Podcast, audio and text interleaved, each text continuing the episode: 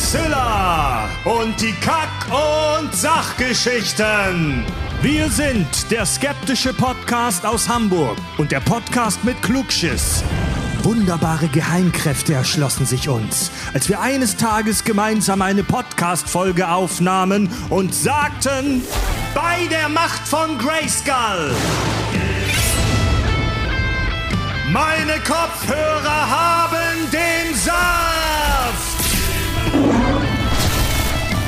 Zusammen als Team finden wir heraus, wie die He-Man-Figuren entstanden und wie besoffen die Macher dabei waren.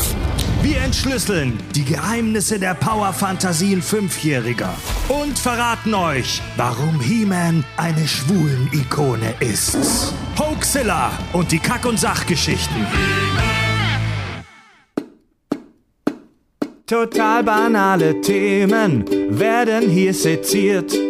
Scheißegal wie albern, hart analysiert. Darüber wird man in tausend Jahren noch berichten. Das sind die Kack- und Sachgeschichten.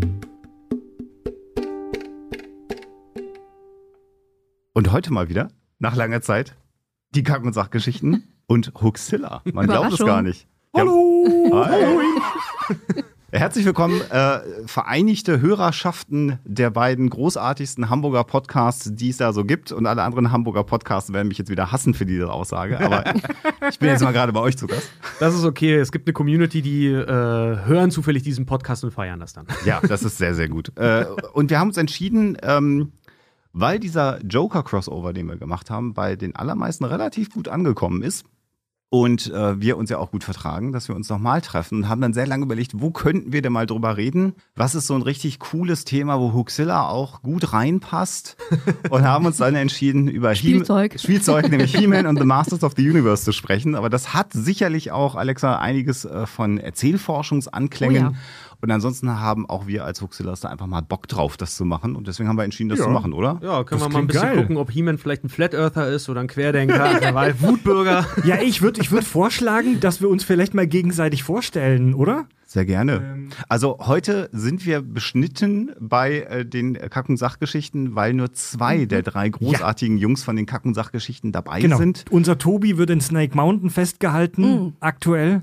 Ähm, Befreiungsaktion Und geplant. Skeletor Nennt, gekitzelt. nennt, nennt, nennt er so seine Lebensgefährtin, Snake ja, der, der, der, der, er muss Nee, ich glaub arbeiten. Beastman. er muss arbeiten, er muss in Nachtschichten die Chemtrail-Tanks unten an den äh, Ramjet Der, der begradigt die Erde. dran machen. Genau. Irgendwer muss ich dachte ja am machen. Wind Raider, aber das kommt Der Wind- nachher. der Wind Entschuldigung, Raider. Ich dachte, So ist Genau. das Ding. Ja, Ähm, genau. Genau. Nämlich dabei heute Fred Hilke von den äh, Kack- und Sachgeschichten. Und ihr, ihr macht ja, also ich glaube, euch jetzt als Kack- und Sachgeschichten vorzustellen, ist ganz, ganz schwierig, weil ihr macht Nerdtum, Film, Kultur, äh, Bier trinken, wie man gerade gehört habt.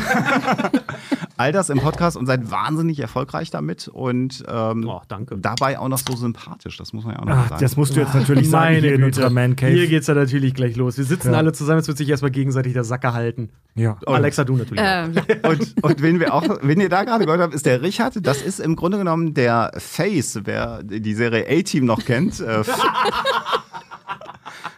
also der Schönling von Ja, den Kack- und Sachgeschichten. schönen Folgt dem mal äh, bei Instagram, dann wisst ihr, wovon ich rede. Hm, Hab ein Ja. super Arschbild zuletzt gepostet, ja. Ja, nackig im Garten. Ich habe das. ja, äh, nicht im Garten, das war äh, in Irland. Weil das da so schön war, dachte ich, das muss ich jetzt mal machen. Mit meinem Morgenkaffee mich nackt an die Klippe gestellt, das war toll. Das ist bei uns aber allgemein. Wir sind ein bisschen wie das A-Team. Tobi, der nicht daher ist, das ist der Sympathische.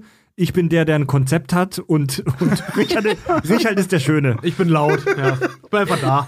Ja. genau. ja, genau. Und uns gegenüber sitzt der Podcast Hoaxilla. Und euch muss man eigentlich der Podcast-Welt auch nicht mehr äh, vorstellen. Ihr habt euer elf, euren elften Geburtstag, habt ihr gefeiert? Jetzt muss ich selber mal überlegen. Ne? Es ist der elfte. Äh, Ja. Wir steuern ins ja. zwölfte Jahr rein jetzt. Ja, Genau. und, und was Hoaxilla machen, ist, ihr äh, beschäftigt euch mit Verschwörungsideologien und Verschwörungsmythen, mit äh, lustigen, spannenden, skurrilen, auch mal traurigen Geschichten aus der Welt der Verschwörungsideologen. Ihr seid damit ja mittlerweile wirklich eine Institution in Deutschland, nicht nur in der Podcast-Welt. Ganz oft laden Zeitungen oder auch Fernsehsender euch als Experten ein, wenn mal wieder äh, irgendein Thema hochkocht. Wenn ihr das hört, immer gerne. Ladet uns gerne ein. Lieber. Wir, wir sind hartnäckig. Ja. Genau. Und äh, ihr, ihr hört die wunderbare Stimme schon. Sie ist Volkskundlerin und ein wandelndes Lexikon äh, von einfach allem, was so mit Erzählformen, Sagen, Geschichten äh, und so weiter zu tun hat. Die liebe Alexa. Hi, und wenn ich nichts äh, selber weiß, Dankeschön, Dankeschön, dann weiß ich zumindest, wo es steht. Das ist immer Ja. auch ganz wichtig. ja, Ja, und Wissen ist, wie man wei wenn, wenn man weiß, wo man es Genau. findet. Ne? Ja.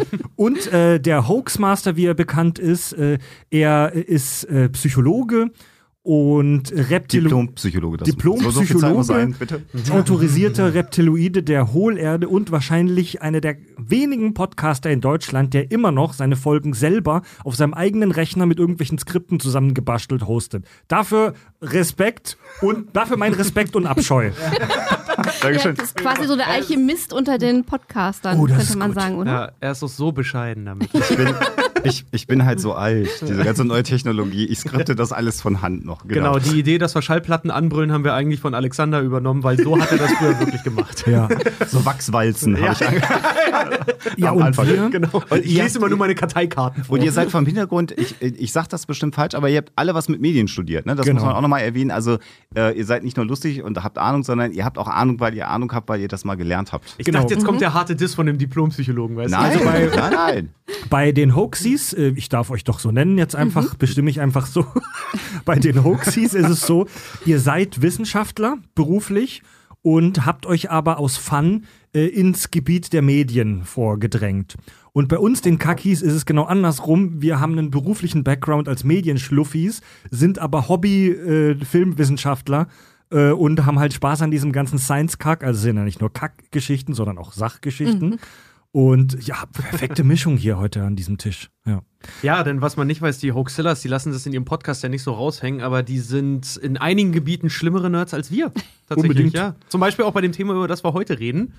Ja, wir haben 2000, um noch, um die, die Vorgeschichte zu beenden, wir haben vor mittlerweile über zwei Jahren, irre wie die Zeit vergeht, haben wir eine Folge gemeinsam über den Joker Warte gemacht. mal, wenn das, wenn das, wann war es, Dezember 19, dann sind es nicht ganz zwei Dann sind es Jahre. noch nicht zwei Jahre, ja, genau. ja, fast zwei Jahre. Und werden wir schon, werden wir schon korrigiert hier, sehr gut. Ein, der Mann kann Kopf rechnen. Manchmal. Und Ist halt Psychologe. Das war eine epische Folge, die auch unsere beiden Communities wirklich gebauchpinselt hat. Und heute ist es soweit, wir sprechen über He-Man! I have the power! Ich fand's auch so schön, dass vorhin gesagt wurde, ja, wir haben äh, gefachsimpelt, was können wir jetzt als nächstes für ein Thema machen? Wir haben original nach der Joker-Folge, boah, das war geil. Boah, lass mal He-Man als nächstes machen. Boah, He-Man war geil. Ja, und wir haben ja ein kleines Ritual bei uns äh, in der Show. Wir machen immer einen Einsatz-Vorfazit, beziehungsweise eine Erklärung zum Thema. Das macht sonst der Tobi. Heute jetzt in Vertretung mal der Richard. Oh. Richard, kommt ein Alien mit einem 8-Pack, mit ziemlich krassen Bauchmuskeln auf die Erde. Wie würdest du ihm erklären, was ist He-Man? Oh, die Serie oder He-Man selber? Keine Ahnung, das Alien weiß noch gar Ach nichts. so, also He-Man, die Figur, ist eine äh, an den Barbaren-Mythos angelegte Kampfsaga, wo es, in der es um äh, die Rettung und Verteidigung seines Heimatplaneten Eternia geht und des gesamten Universums, denn er ist der Master des Universums. Und die Serie ist eine US-amerikanische Serie, äh, äh, mal in Auftrag gegeben vom Filmation, glaube ich, ne? Die in den 80ern, ich glaube von 82 bis 85 sehr erfolgreich war und dann knallhart abgestürzt ist und jetzt ein Revival erlebt zur leider Kritik von einem meiner Lieblingsregisseure, Kevin Smith, aber da reden wir bestimmt noch drüber, denn ja, Boah, wir kommen an dem ein- Remake kommen wir Das nicht war ein langer Satz. Das war eines, Tür, eines Tobis würdiger langer Satz. Ich muss auch echt, ich habe Schnappatmung. Mein, mein Fazit wäre ja, äh, He-Man and the Masters of the Universe ist die Definition von Kult. Und wir können mal daran festmachen, wie ein Kult entsteht. Weil das, Oh. das finde ich am faszinierendsten, dass etwas, was einfach, ich habe das ja, ihr seid ja sehr jung, ihr habt das ja nicht, ich habe das ja als Jugendlicher im Fernsehen miterlebt. Tobi, Äh, ist äh, schon Tobi Richard. Zielgruppe eigentlich, ne? Aber jetzt, äh, Vorsicht, Tobi, Richard und ich feiern nächste Woche unsere 17. Geburtstage, ja? Okay, Entschuldigung, das habe ich, ja, dann seid ihr langsam auch in dem Alter. Und das war aber der Witz, dass wir gesagt haben, das ist ein geiles Thema. Und dann der Mann mit dem Plan, der Fred, hat gesagt, ah, das ist aber schon auch ein bisschen aus der Welt. Wie kriegen wir denn da den Aufhänger? Und dann gab es aber den Hinweis, Ja. guck mal, Kevin Smith macht da was. Wenn die Serie gestartet ist, können wir drüber reden. Und das ist natürlich eine Kontroverse, die durch das Netz wabert weltweit. Und das ist natürlich ein super Aufhänger. Mega. Ja, Das wir können darüber, über die Serie möchte ich sehr, sehr gerne noch reden, weil ich muss, ich habe noch eine, eine Entschuldigung eigentlich an die Community abzugeben, aber da reden wir nachher drüber. Sag mal, Alexa und Alexander, was fasziniert euch an He-Man? Warum seid ihr an diesem wunderbaren Freitagabend bei uns hier im Podcast-Studio, um eine Folge über He-Man aufzuzeichnen? Das, ich wünschte, ich könnte jetzt sagen, irgendwie, das geht um meine Kindheit, es geht um Sachen, die ich irgendwie damals richtig mitgekriegt habe. Ja, nee, der Typ ist Aber heiß, das, das, genau. ja, sowieso. Aber ähm, ich habe damals die Serie überhaupt nicht geguckt als Kind. Ich habe irgendwie sowieso keine Zeichentrickserien geguckt, aus irgendwelchen Gründen. Ich glaube, das lag daran, äh, dass wir irgendwie relativ spät Kabelfernsehen gekriegt haben und ich war irgendwie aus dem Alter raus, dass das irgendwie funktioniert hat, als sie dann lief. Aber ohne die Serie zu kennen, ähm, kannte ich ganz viele äh, Leute an der Schule, die die Figuren gehabt haben. Und ich fand die halt auch toll. Meine Eltern fanden sie natürlich furchtbar, weil die halt auch die Geschichte nicht kannten. Und dann bin ich immer irgendwie zu meinen Playdates gegangen als Kind und die hatten die dann alle und irgendwie Castle Grayskull und so. Ich fand das so toll, weil du halt auch die Eltern ein bisschen provozieren kannst damit und so. Und das fand ich super. Insofern ist es doch irgendwie ein bisschen Teil meiner eigenen Du hast Geschichte. als kleines Mädel, hast du deine Eltern mit, mit He-Man und äh, Ja, Co. geärgert, aber so richtig. Ja. Ja, meine Eltern waren halt echt so drauf, irgendwie Barbie ist total scheiße, He-Man und, und der ganze Rotz ist noch viel schlimmer und eigentlich soll sie am besten nur lesen und auch am besten nur Karl May Oh. und so. Ähm, und insofern war das halt alles pure Provokation. Also sowas kann auch arg nach hinten losgehen. Wir haben das auch bei meiner äh, Cousine probiert oder es wurde probiert von der Familie aus, als sie kleiner war, was mittlerweile dazu führt, wenn es dann heißt, hey, hast mal Bock ins Theater zu gehen? Oh nee, nee, schon wieder. Hat die keinen Bock drauf. Alexander, du bist totaler He-Man-Crack, oder? Du hast uns sogar hier ein paar Spielfiguren mitgebracht. Ja, also ich, ähm, äh, äh, genau, was, was äh, Fred gerade in der Hand hat, ist von Megaconstrux. Das ist äh, im Prinzip die Firma, die Klemmbausteine herstellt aus dem Mattel-Konzern. Äh, Megablocks war eine kanadische Firma, ist dann von Mattel geschluckt worden. Und vor einigen Jahren hat Mattel äh, angefangen, über diese Klemmbausteinschiene wieder Sets aufzulegen. Äh, das heißt, man kann inzwischen Figuren, äh, auch Castle Grayskull, die Burg äh, von He-Man, alles als Klemmbausteinsets in sehr, sehr guter Geil. Qualität äh, erstehen. Das, das wirkt alles so ein bisschen, ich habe gerade Battlecat hier in der Hand. Äh, Ja. Es wirkt alles so ein bisschen wie so äh, große, sehr gelenkige Polly Pocket. Genau. Ja, genau. Ja, das Problem ist, dass der Lego nach wie vor jeden vom äh, äh, Tisch klagt, der auch nur irgendwas macht, was in irgendwie eine Anlehnung an die Lego-Minifiguren hat. Und Megaconstrux äh, wollte ja vor Jahren schon nach Europa und Deutschland drängen, ist da von Lego vom Markt geklagt worden, haben den Schwanz dann eingekliffen. Also Mattel, muss man sich mal überlegen, äh, kneift den, den Schwanz ein. Und deswegen haben die jetzt diese Figuren, die im Prinzip wirklich, wie du sagst, äh, sehr bewegliche äh, Minifiguren sind, eher so Actionfiguren in einem sehr kleinen Maßstab. Und damit kann Lego halt kein Problem haben, weil die strukturell komplett anders Ja, jetzt- aussehen. hör mal die, auf sind aber mit auch, der- die sind aber auch echt schön. Ja. Jetzt hör mal auf mit der Schleich, ne? jetzt hör mal auf mit der Schleichwerbung, Alexander. Ich will deine persönliche Beziehung zu, zum Sixpack. Ja, also ich. Äh, Also Mattel hat mir gesagt, ich soll folgendes sagen. Nein, aber wenn Mattel jetzt entscheidet, dass das eine gute Werbung wäre, die Kontonummer findet ihr auf der Homepage von.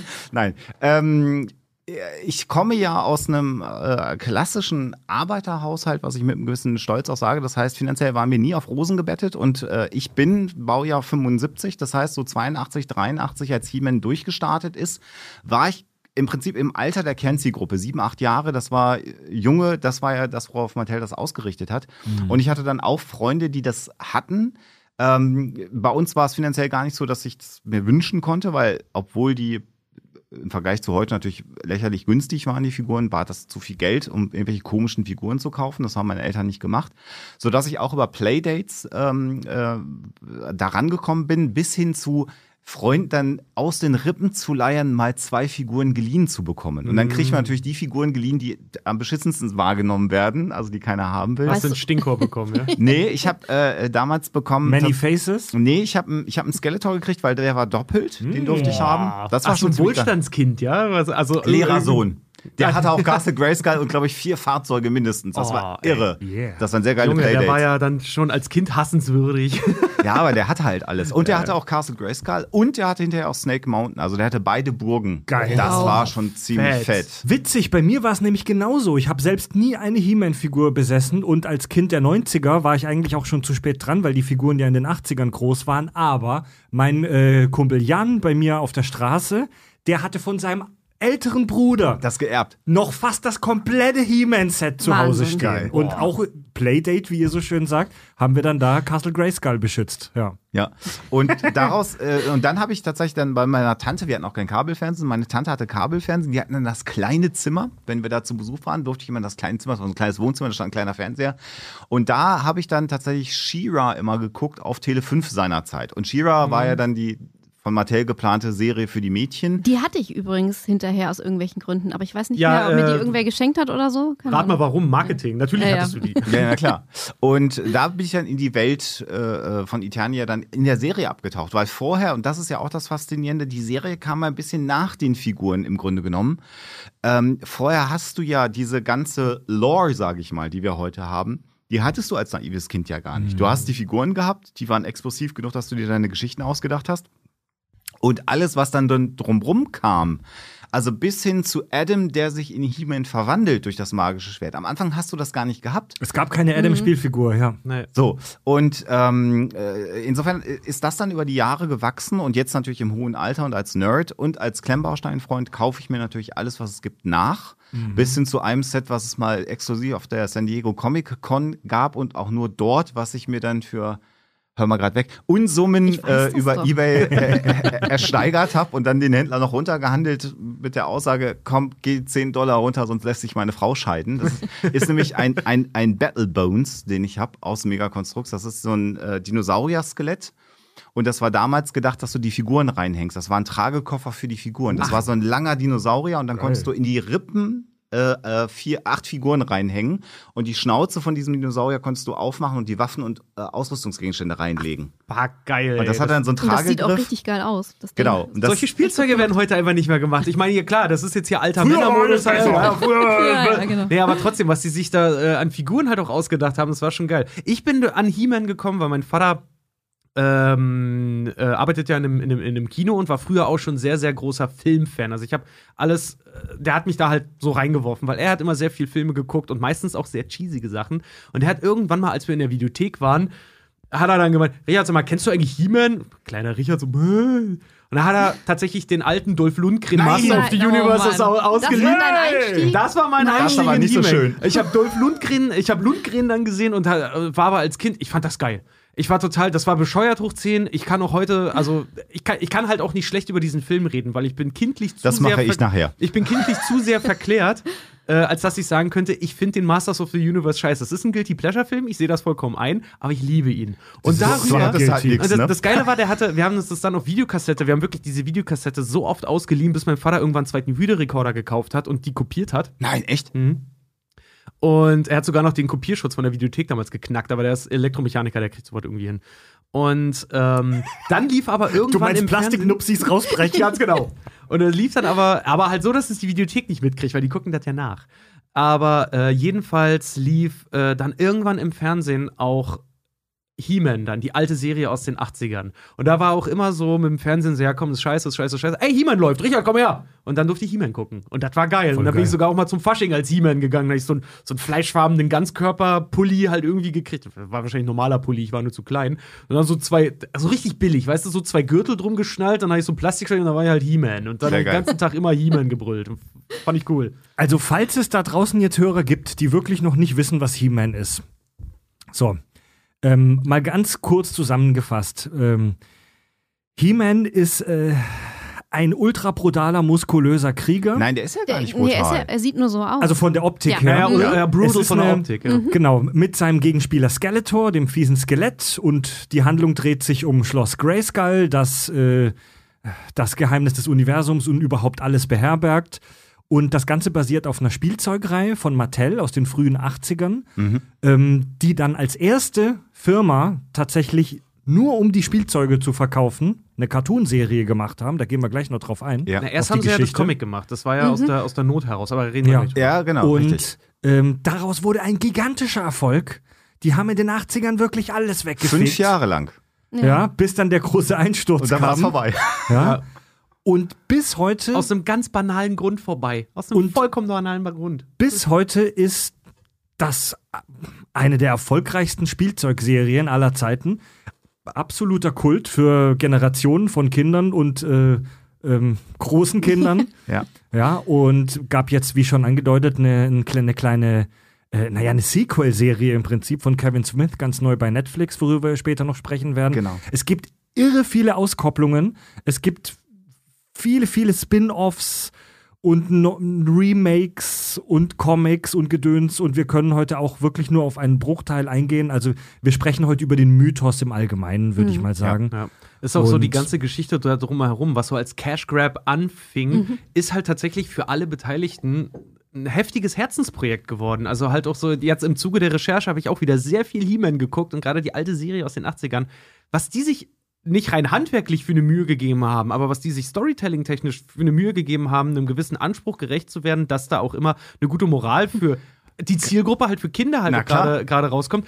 Das vermittelt halt einem als Kind auch schon den Eindruck, Erwachsene wissen, wovon sie reden. Wenn du dann selber erwachsen bist, weißt du, keiner hat einen Plan von irgendwas. Aber das war so, das, das war geil. Das war wirklich, wirklich Ja. mit Liebe gemacht. Und, und das Ganze halt irgendwie im Prinzip aus einer Konkurrenz bei Mattel heraus zwischen den Jungs und den Mädels, wenn du so willst. Also irgendwie, die hatten, was Barbie angeht, natürlich irgendwie eine riesen Cash-Cow. Äh, Das lief wie geschmiert und dann irgendwie, was haben wir an Spielzeug für die Jungs? Da gibt's irgendwie nicht viel. Ja. Was machen wir denn da? Und der Witz ist ja, wenn ich, wenn ich mal einsteigen darf in die, in die äh, fangen wir erstmal mit der Spielzeugserie an, weil das ist ja der Ausgangspunkt genau, von allem. fangen wir beim Anfang an. Wo kommt es denn her? Wo kommt's denn her? Und da muss man sogar noch einen Schritt vorher gehen. Was ist denn doof gelaufen? Denn es gab äh, Ende der 70er einen jungen Filmemacher, der bei Mattel vorstellig geworden ist und gesagt hat, pass mal auf, ich plane hier so einen, so einen Weltraumfilm äh, zu machen, ein bisschen mit Märchenanklängen und so und ich suche einen Merchandise-Partner. Einfach der Einfachheit, halt, nennen wir ihn Lukas. Und dann hat Mattel gesagt, ah, nee, ich glaube, da sehen wir keine Zukunft drin. Sorry, wir declinen das mal. Der junge Mann ist dann zu einer anderen Spielzeugfirma namens Kenner gegangen und es handelt sich tatsächlich um George Lucas. Das heißt, Mattel hat die Lizenz von Star Wars, die ihnen angeboten worden ist, abgelehnt. Star Wars erschien, die Spielreihe von Kenner äh, ist ja auch History, da könnte man auch drüber reden, über den Erfolg. Und natürlich haben die bei Mattel gesessen und haben gedacht, verdammte Hacke. und haben dann gedacht, wir müssen in diesen Markt rein. Wir haben die Mädchen, Alexa hat's gesagt, abgedeckt, aber was machen wir für die Jungs? Dann haben sie das Thema Militär war abgedeckt durch G.I. Joe, da brauchtest du in Amerika gar nicht rangehen. Das war einfach aufgeteilt, da konntest du nichts reißen. Dann haben sie eine Figur entwickelt, die spielt nachher noch eine Rolle namens Big Jim, also ein Abenteurer. Ähm, und der war so semi-erfolgreich, eine relativ große Spielfigur, deutlich größer als die äh, äh, Kennerfiguren und auch deutlich größer als die äh, He-Man-Figuren hinterher. Und das lief so mäßig erfolgreich. Das hat aber nicht genügt. Man wollte in den Markt rein und dann haben die im Grunde genommen, so wird es kolportiert, ob es wöchentlich, ich weiß nicht, aber wöchentlich neue Konzepte für Spielzeug sich gegenseitig vorgestellt. Und dann irgendwann hat ein Typ so eine Big Jim-Figur genommen, hat da mit Plaste Muskeln dran Und gemacht. Lehm und so, Lehm, ja. genau. Und hat, hat ausgerechnet, dass diese Figur ungefähr 140 Kilo als Mensch wiegen müsste. weil da so viel Muskelmasse dran ist. Und das haben sie dann gekauft. Und dann hat er ihnen auch den Namen He-Man gegeben. Moment, er hatte, er hatte drei. Er hatte, er hatte drei vorgeschlagen. Er hat sich so ein, äh, er hat sich diese, diese genau. Jim-Figuren genommen. Ja. Und genau, er hat ja äh, aus Teilen auch von dem, von dem Star Wars-Set äh, hat er noch äh, Rocketman, glaube ich, gemacht, ne? So Mit so einem der, Boba der mit so einem Boba Ja. Fetthelm, der einfach so zugespitzt war. Der sah aus wie eine riesige Rakete, der Typ. Und dann hat er ja noch einen gehabt, da hat er einfach einen Spielzeug-Tanker, so einem Panzer äh, Panzer genommen und hat den dem genau. auf den Kopf Ja. gesetzt. Das war dann Tankhead. Ta- Tankhead, ganz genau. Und dann hat er noch diesen extrem muskulösen einfach gehabt und äh, diesen Barbaren. Und ich meine, was ist das denn für einer? Ja, das ist das He-Man. Und da guckten die sich ja an. Es gibt eine sehr geile Doku dazu auf, auf Netflix. Ja, genau. Und dann guckten die sich an und waren so, boah, ja, Mann. He-Man. Weil Mattel war zu dem Zeitpunkt echt gesaubeutelt, weil die haben sich, ja, wie du schon sagtest, die haben Star Wars gehen lassen und dann haben sie versucht, ganz billig mit anderen auch Raum, äh, äh, Raumfahrergeschichten in diesen Markt reinzukommen und haben sich ja mächtigst verhoben, auch mit Flash Gordon. Flash Gordon Mhm. Ja, ja, ja. stimmt, genau, ja. Nochmal in, in, in, also in seiner unmissverständlichen Brutalität, sie haben den Deal mit Star Wars abgelehnt wegen zu hohen Lizenzgebühren. Der wahrscheinlich größte Fehler in der Geschichte der Firma Mattel und haben relativ schnell gecheckt, dass das echt scheiße war, was sie da gemacht haben. Ja, und haben dann fieberhaft an einer neuen Actionfigur rumgebrainstormt und äh, ja, so wurde der He-Man geboren. Äh, super geile Anekdote, finde ich, aus dieser Phase. Die haben Marktforschung gemacht. Ja. Die haben äh, Fünfjährige einfach spielen lassen und die beobachtet. Wahrscheinlich so, so ganz oldschool durch so einen Spiegel, durch so eine halb verspiegelte Wand, ne? Und So gar nicht gruselig. und wollten Nee. rausfinden, was Fünfjährige wollen. Und äh, die haben dann die Beobachtung gemacht, hey, wenn Fünfjährige miteinander spielen, dann äh, argumentieren sie, wenn sie sich gegenseitig überzeugen wollen, eigentlich immer so, du machst das jetzt, weil ich es dir sage. Also, hey, ich schieß dich kaputt. So typischer Dialog. Ich schieß dich kaputt. Nein, ich mach dich mit dem Schwert kaputt. Nein, ich überrolle dich jetzt, weil ich es dir sage. Also so sinngemäß. Und daraus haben sie geschlossen, was wollen Fünfjährige? Sie wollen Macht. Und äh, wenn ich es noch einmal ergänzen darf, auch Eltern äh, haben ja die Macht über Kinder gehabt. Das heißt, äh, wenn die gesagt haben, räum dein Zimmer auf, warum? Weil ich es dir sage, mussten sie das tun.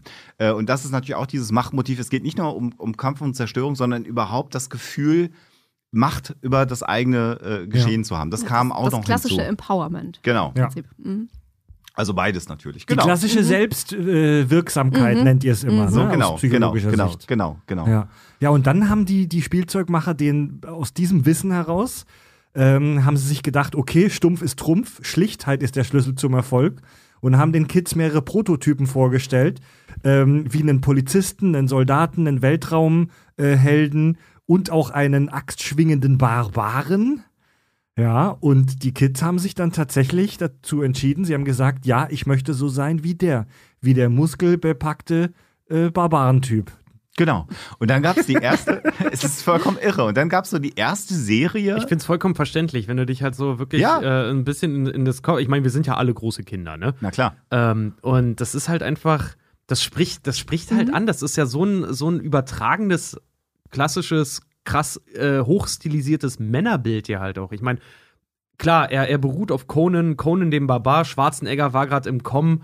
Ähm, das ist ja eine Erscheinung halt einfach. Sa sag das nicht, sonst klagen die gleich wieder, weil Oh ja. eine, eine zweite Story ist ja, dass übrigens Mattel äh, im Grunde genommen die Lizenz für den Conan-Film machen wollte. Die wollten Spielzeug zum äh, Conan-Film, die waren in Vorgesprächen.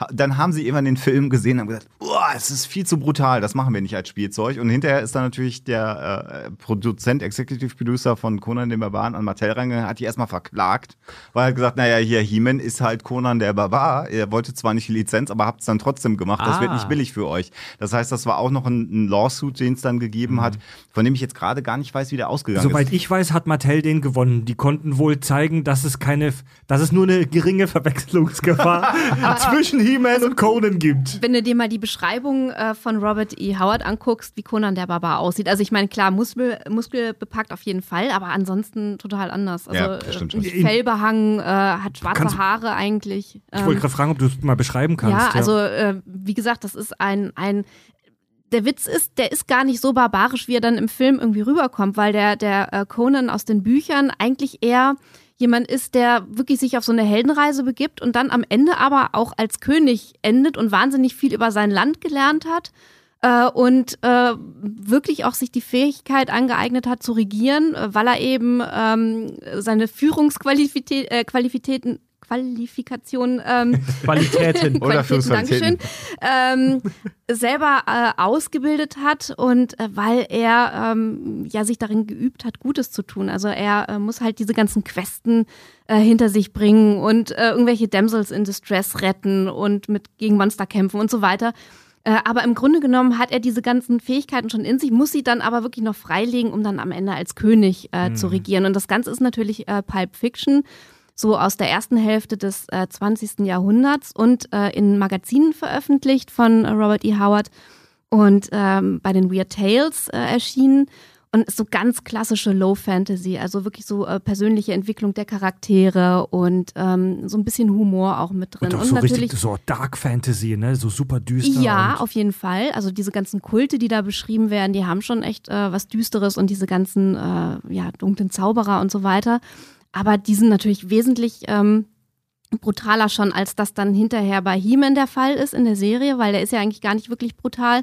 Aber es ist auch nicht ganz so krass, wie dann hinterher im Film fest, äh, ähm, wie sie das dann hinterher im Film umgesetzt Nee, das haben. ist ja wirklich so ein Ding von He-Man, dass er ja wirklich, äh, er ist ja nicht, klar, er ist, er versucht vieles mit Hau drauf Ja. zu lösen, Ja. aber ähm, er geißelt und bestraft sich auch selber dafür, wenn er unüberlegt handelt. Ja, So. und du merkst halt auch immer, ähm, und deshalb glaube ich auch, dass das für äh, kleine Jungs im Besonderen, also Mädchen haben auch mit äh, He-Man und Masters of the Universe Figuren gespielt. Äh, 20 Prozent, glaube ich, waren das bei der Ungefähr, Spielzeugserie. Ähm, aber gerade für, für kleine Jungs ähm, war das natürlich irgendwie gerade der Barbar äh, spannend, glaube ich, weil du da so eine Wildheit drin hast, die du aber dann für Gutes nutzt. Also er ist ja nun mal wirklich unbestritten der Gute und kommt gleichzeitig so völlig äh, furchteinflößend rüber. Und ich glaube, das ist eine Comedy, die einfach super gut funktioniert. Ja, ist egal, ob irgendwie 5 oder 35. Wenn du Ja. mit einem Jungen äh, in den Wald spazieren gehst, früher oder später so eine Gruppe Jungs und einer kommt geil mit einem, wieder mit einem richtig geilen Stock. Ja. Und alle Stimmt. Jungs stehen da, boah, das ist ein Ja. geiler Stock. Ja, the bigger stick, ja, genau. Und das Lustige ist ja, dass diese, aber diese ganzen Charakterzeichnungen in den ersten, in der ersten Phase gab es ja auch nur ein ganz paar Figuren. Es gab dann eben den Totenkopf äh, äh, Gegenspieler Skeletor, der war halt auch sofort böse, ein bisschen ja wie Gevatter Tod, allerdings nicht in Schwarz, sondern eher so in Lila, äh, Blau, lila, äh, ja. Fliederfaden irgendwie, der, die sie das Rüstung. Arschloch violett. Ja. Und ähm, ähm, dann, äh, du hast es richtig gesagt, Richard, haben sie sich ja überlegt, wie kriegen wir denn irgendwie die Kinder auch dazu, dass sie wissen, was sie da spielen. Und dann haben sie ja die Idee gehabt, wir legen jeder Figur einen kleinen Comic bei. Das war ja auch so ein Kunstgriff, äh, den Mattel gemacht hat, der erstmal geholfen hat, damit die Kinder also nicht nur äh, die Figuren hatten, äh, sondern eben auch einen Comic hatten und da reinlesen konnten. Ja, das, äh, die Anekdote dahinter ist folgende. Sie hatten, als sie dann die Linie entwickelt hatten, hatten sie, ähm, klar, ein Spielzeughersteller braucht einen Spielzeugvertreiber. Und da haben sie nach und nach die ganzen großen Spielzeugfirmen, äh, also die, die. Verkäufer halt eingeladen, hatten Child World da. Das ist in den USA, zu dem damaligen Zeitpunkt war das der zweitgrößte Spielzeugvertrieb überhaupt. Riesending, riese Werbung. Wenn du was wolltest, bist du, wenn du nicht bei Toys R Us warst, bist du Child World gegangen. Und die haben sich das angeguckt und meinten dann halt zu denen so, ja, euer He-Man ist ja ganz nett und ganz nice. Ja, aber jetzt im Vergleich zu Star Wars, da gibt's halt Filme und die Leute kennen die Figuren und die Lore und das alles. Ja, wie, wie wollt ihr denn das machen? Und da hat einer von den Produzenten, weil die haben da gar nicht drüber nachgedacht, hat einen Kurzschluss gehabt. Der hat improvisiert. Der hat improvisiert Ja, und meinte, ja, wir machen Comics. Die so, ey, das ist ja eine hammergeile Idee, wann hast du dir das ausgedacht? Ehrlich gesagt, gerade eben. Genau.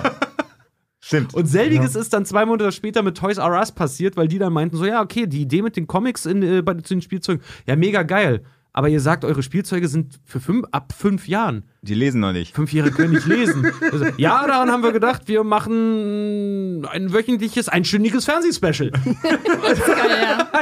Ja, sie wollten ursprünglich zwei einstündige Specials haben und dann sind sie zu der Animationsfirma, die das gemacht hat. Wie hießen sie nochmal? Film Filmation. Filmation. Filmation, die so bekannt waren für so Samstagmorgen-Cartoons. Die haben so Die waren Scooby-Doo sehr und bekannt. Ich glaube, das war irgendwie. ja, die haben Scooby-Doo, Ja. Ghostbusters und Ja. Tom und Jerry zum Beispiel Und übrigens die Star Trek The Animated Series übrigens mit den Nice. Originalstimmen Stimmt. von Kirk, Spock und äh, Pille Ja. seinerzeit. Ja, Auch Ja, das ist eine haben sehr- Filmation-Produktion. Sehr viele Memes produziert. Das stimmt. Ach, ist, das, ist das die, die bei uns auch rumsteht? Na klar. Okay, alles klar. Und äh, die und Film, Film, Film, wie heißen sie? Filmnation? Nee, nee, Fi- Fil- Filmation. Fil- Filmation, nicht Filmation. Filmation. Fil- Filmation. Filmation, komischer Name. Also Filmation haben denen dann wohl gesagt, zwei einstündige Specials. Ja, okay, gut, für die Kohle können wir euch auch eine ganze Serie machen. Und dann haben sie es getan und so erschien die erste Masters of the Universe Serie. Und äh, die Reihe war. Fred hat es neulich im Studio angehabt, weswegen ich dann auch wieder angefangen zu gucken. Es geht einfach so. Diese hellen Posaunen, das ist einfach großartig. Die Reihe war einfach ein super Erfolg. Äh, geschätzt haben sie über 1,2 Milliarden Steine gemacht äh, mit dem Verkauf der, der, der Figuren. Äh, zusammen mit Barbie das erfolgreichste Mattel-Franchise bis heute. Äh, leider ging das Ganze dann bereits im Jahr 87, also fünf Jahre nach der Geburt He-Mans zu Bruch.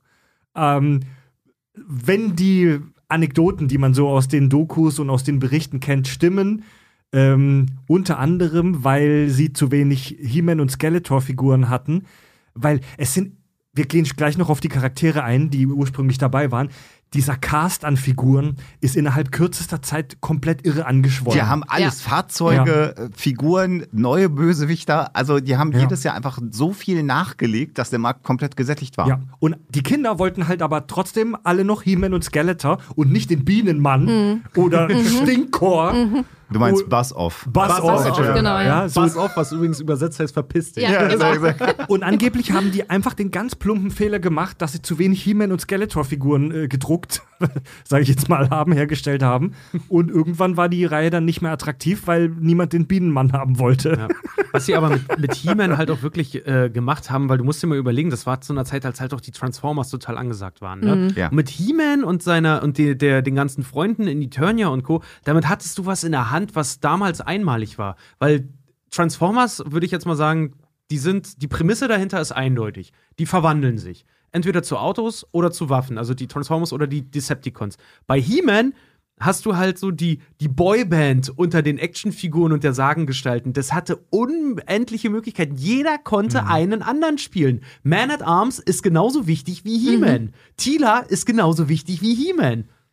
Äh, das haben wir vorhin schon angedeutet, in der ursprünglichen, im ursprünglichen Figurenset von Mattel gab es nur acht Figuren. Ja. Solche Figuren wie Orku, der, äh, Lustige kleine der Magier. schusselige Ja. Zauberer, ähm, die kamen erst in der Zeichentrickserie dazu. Auch erst in der Zeichentrickserie kam die Idee auf, dass He-Man eigentlich Adam ist im Richtig. Alltagsleben. was man auch sagen muss, die, der, der, die Figuren, als sie erst auf dem Markt waren, haben dir die Option gegeben, ein deutlich düsteres äh, Spiel zu ermöglichen. Mit der Serie erst wurde ja deutlich, dass He-Man niemals äh, einen Gegner getötet hat. Es gab ja keine, es gab ja keine Toten in der Serie. Die haben immer gekämpft. Dann sind sie geflohen, die Bösewichte, weil He-Man natürlich immer gewonnen hat.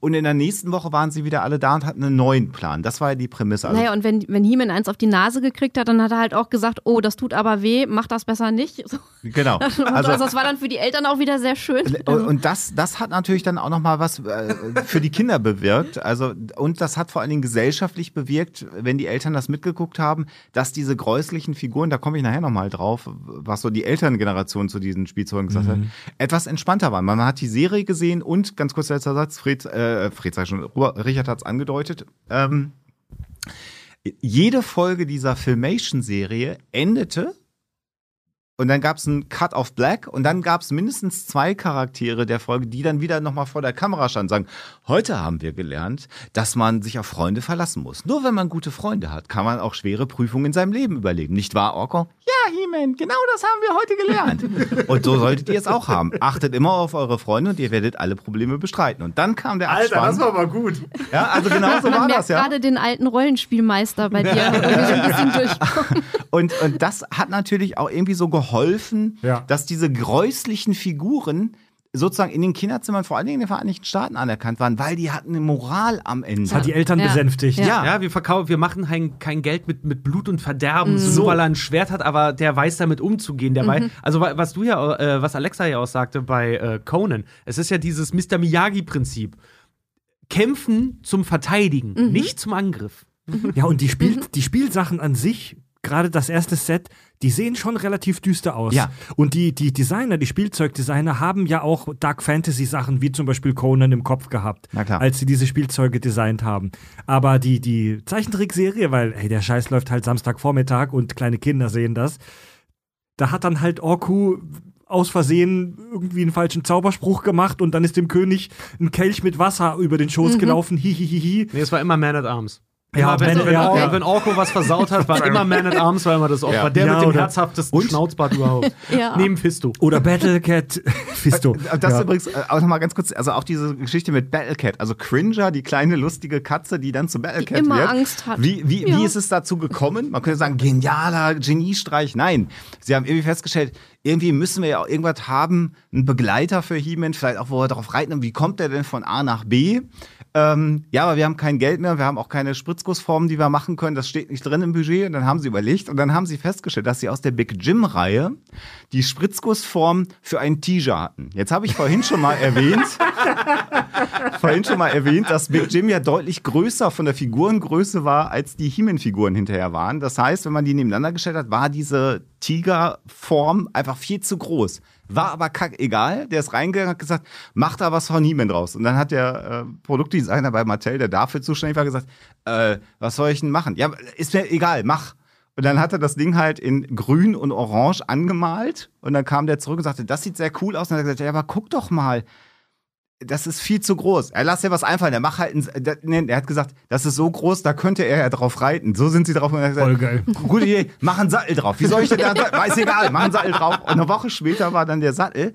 Und in der Serie haben sie das dann irgendwann zusammengebunden, warum diese Katze so absurd groß ist, weil sie sich gemeinsam mit Adam verwandelt, wenn er das magische Schwert zieht. Und das heißt, sie haben einfach ganz stumpf eine bestehende Spielzeugfigur anders angemalt und haben dann durch die Serie irgendwann mal erfunden, warum es die überhaupt gibt. Also das ist so spannend, dass, dass Mattel selber diese ganze Deep Lore, die ja die Nerds heute, zu denen ich mich auch zähle, ja natürlich genießen und da reintauchen, das hatten die null auf den Schirm. Ja, das ja. musste billig sein, schnell zu produzieren sein und sollte einen Markt befriedigen und sollte Star Wars Konkurrenz machen. Aber kannst mal sehen, so entsteht eine gute Lore. Du, Ja. du, du, du hast eine Prämisse und es muss eine einfache, aber dennoch wirkungsvolle Erklärung dahinter geben. Warum atmet Darth Vader schwer? Ja, der hatte einen Unfall.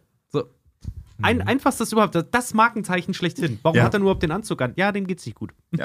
es wurde uns später erklärt, ob es das viel besser gemacht hat, weiß ich auch nicht. Leute, lasst uns über die beliebtesten Figuren sprechen. Sehr gerne. Das original Spielzeugset hatte acht Figuren, über die wir im Detail sprechen können. He-Man, Man, äh, Man at Arms, Tila, Zodek, Beastman, Stratos, Merman und Skeletor. Und äh, Merman der, ist so geil, der war so dumm immer. Ey. der erste in der Reihe natürlich der Protagonist war. He-Man. Also eine Prinz Adam Spielfigur gab's nicht, wie schon gesagt. He-Man. Äh, Ich habe gelesen, dass die Designer sich äh, inspiriert haben lassen durch äh, die stereotype Darstellung von Wikingern und Höhlenmenschen. Und das trifft schon ganz gut. He-Man, so der Archetyp eines Haut draufs? Fragezeichen. Äh, auf jeden Fall. Ich habe im, im Vorfeld noch ein bisschen geguckt, weil ähm, ich auf Motive gestoßen bin, auf die wir nachher nochmal eingehen, ähm, was so in der Zeit auch so an Comics noch äh, beliebt war. Und da bin ich ähm, gekommen noch auf die Prinz Eisenherz Comics, weil ja He-Man auch so ein ganz bisschen so in Richtung Gab's Ritterlichkeit auch eine und so. Cartoonserie, ne? Äh, Ja. genau, und äh, vor allen Dingen Comics, äh, Cartoons auch, genau. Ähm, und dann hinterher diesen Film mit Robert Wagner, ich glaube 54 oder so. Ähm, und äh, da habe ich geguckt, da ist die Darstellung aber noch ein bisschen anders. Also wenn man jetzt vielleicht von der Frisur mal absieht, äh, dieses Fukuhila, irgendwie was da anklingt. Topfschnitt. Das, der der Topfschnitt, ja, ja. ja, den hast du halt auch bei, bei Prinz Eisenherz, ein bisschen bei He-Man auch. Aber ansonsten. Und auch ähm, bei Luke Skywalker. Und auch bei Luke Skywalker, genau. Das Ähm, trug man damals so. das, das war so. Im Weltraum. Äh, genau. Genau. In einer Galaxie Ja, weit, die- weit entfernt. Genau, die, der Weltraum war in den Stil, im Stilempfinden der 70er gefangen, ja. ja. ja, so. Und man trug keine Unterwäsche als Frau. Ja, kein das, BH, hat, genau. das, hat, das, hat ja, das hat ja George Lucas erklärt, ich bitte. Ja, ja, ja, ja. Und, und äh, also, um es nochmal zu beschreiben, es ist im, im Grunde genommen für alle, die das jetzt wirklich nicht kennen, wobei ich mir nicht vorstellen kann, dass jemand kulturell kein Bild bei He-Man vor Augen hat, aber im, Ja. äh, äh, für alle, die, die das nicht kennen, also ein Topfschnitt tragender Arnold Schwarzenegger, der einen Fell, eine, eine Fellunterbuchse Ein, trägt. ein Lendenschurz. Na, es ist schon eine Oder? Buchse. Also er hat Ja? schon, das ist ein Höschen sagen, mit das ist nicht nur so ein Popolappen. Ja, nee, okay. das ist schon so richtig Okay. Schlüppi. Ein Slip. Genau. Und äh, äh, fellbehangene Stiefel. Sonst ist er nackt und trägt ein mit also natürlich eine Vollrüstung, äh, so ist ja vielleicht klar. Also so, Metallbänder, die sich über der Brust kreuzen. Ja. Mit einem Haar auf der Brust. Und das war Und, das. und man hat die ganze Zeit so das Gefühl, wenn der einmal tief einatmet, dann platzt das alles Ja, irgendwie und ja. die fliegen in alle Richtungen, die Dinger. Und interessanterweise dabei, dann nehmen wir Skeletor gleich noch dazu von der Beschreibung, Herr Fred, weil da war natürlich entscheidend, du musst den Guten und den Bösen haben. Ja. Und Skeletor, der Witz dabei ist, die Skeletor-Figur minus der Rüstung ist zunächst mal bis auf den Kopf genau die gleiche Form wie He-Man. Der hat, der hat andere Füßchen gehabt, der hatte so dreizähige Füße, die waren ein bisschen anders, aber sonst von den Körperformen war das komplett das gleiche. Der hatte den gleichen Oberkörper, der hatte die gleichen Arme, äh, er hatte nur andere Füße. Ich gucke mir das hier parallel an, weil Alexander hat uns so ein wunderbares Artbook mitgebracht. Das ist Das super recht, ja. geil, ey. Ich, Du hast recht. Ja. Äh, Es ist genau die gleiche Form. Und er hat dann aber, um ihn natürlich als böse zu kennzeichnen, also einmal diese, diese, diese Echsenfüße mit drei großen Zähnen. Und er hatte dann ähm, einen äh, äh, Totenschädel gehabt, der mit einer, einer ähm, Kapuze. Kapuze, äh, Kapuze danke, versehen war. Und damit war er sofort eindeutig als böse zu identifizieren. Und der sieht auch, ehrlich gesagt, ein bisschen ja, gruselig so aus. rotglühende Augen und so. Also Voll. ist schon, Der Designer meinte, er wäre inspiriert worden. das ist so eine makabre Geschichte. Ja, der ist durch eine Geisterbahn gefahren und wurde dort von einem Skelett oder einer Leiche erschreckt. Als und, Kind. Als Kind. Und als Kind war er fest davon überzeugt, dass das eine echte Leiche war, weil es auch gestunken hat. Und viele Jahre später hat er wohl im Discovery Channel gesehen, oh, Dass in Mann. dieser Achterbahn tatsächlich ein echtes Skelett hing. dass da wirklich das eine ist, echte das ist Leiche so hing. ja. Das wäre doch mal die Geschichte für ja, Hoaxilla. ja, ja, ernsthaft. Das Stimmt, könnte man Die jetzt haben wir Leiche in der. Geisterbahn. Jetzt Ich sehe es schon vor mir. Voll Crazy. geil. Das, das klingt schon wie eine moderne Sage eigentlich. Das ist ne? aber auch so ein bisschen amerikanisiert natürlich. Es muss immer, bei solchen Entstehungsgeschichten muss immer ein Ja. bisschen Feenstaub quasi Ja. dabei sein. Ja. Irgendwas Skurriles muss es immer geben, ja. Genau. Ja, der Skeletor, der, der, das pure Böse, er verkörp verkörpert Super. die pure Angst. Und, Ja. hat dann aber in der Filmation-Zeichentrickserie eine total hohe Stimme, was ich auch Von so Alan. Oppenheimer. Genial. Finde ich super Ja. geil, weil du erwartest ja, wenn du Skeletor siehst, erwartest du ja ein Ich bin Skeletor. Und dann hast du aber einen, der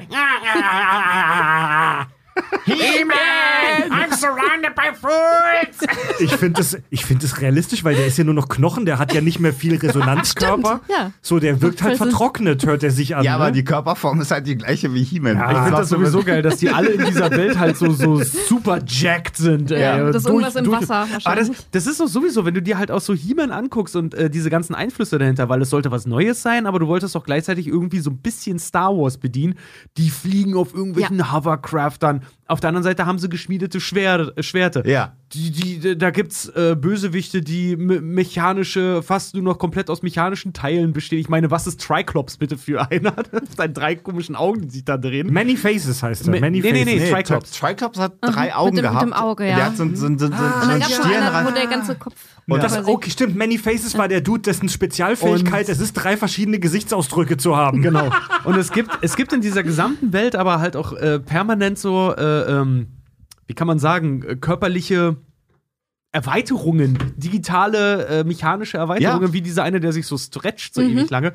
Ähm, und auf der anderen Seite bekämpfen die sich aber mit Schild und Schwert. Das ist halt so geil, dass es, dass, dass, dass Eternia offensichtlich so ein Zusammenschluss ist von extremer Moderne und extremem Mittelalter halt Ja. einfach auch.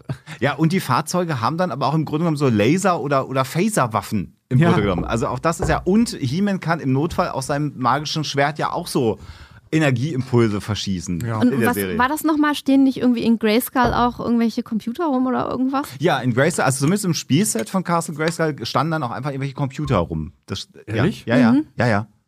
Oh, geil. Und Ja. in, in, Aber in, wozu die sind, weiß man auch nicht. Ja, einfach um das Äh, Universum zu überwachen. Ach so. Einfach, das war, aber da, da, da sind wir ja wieder. Das wurde in der Serie kaum gefeatured, aber Ja. das war halt im Spielzeug. Du hast halt dann im Grunde genommen äh, äh, da einfach noch einen äh, Computer reingestellt ins Spielset, weil das war im Prinzip ja nur so ein Plastikschalen-Ding. Castle Grayskull, äh, eine Burg, eine Mittelalterburg mit dem Gesicht eines, eines Totenkopfes und der, der Mund des Die, Totenkopfes das als ist auch Einlass. so wunderschön mit den Wortspielen, ne? Die Drawbridge, also statt Ja. Drawbridge. Die Kieferbrücke.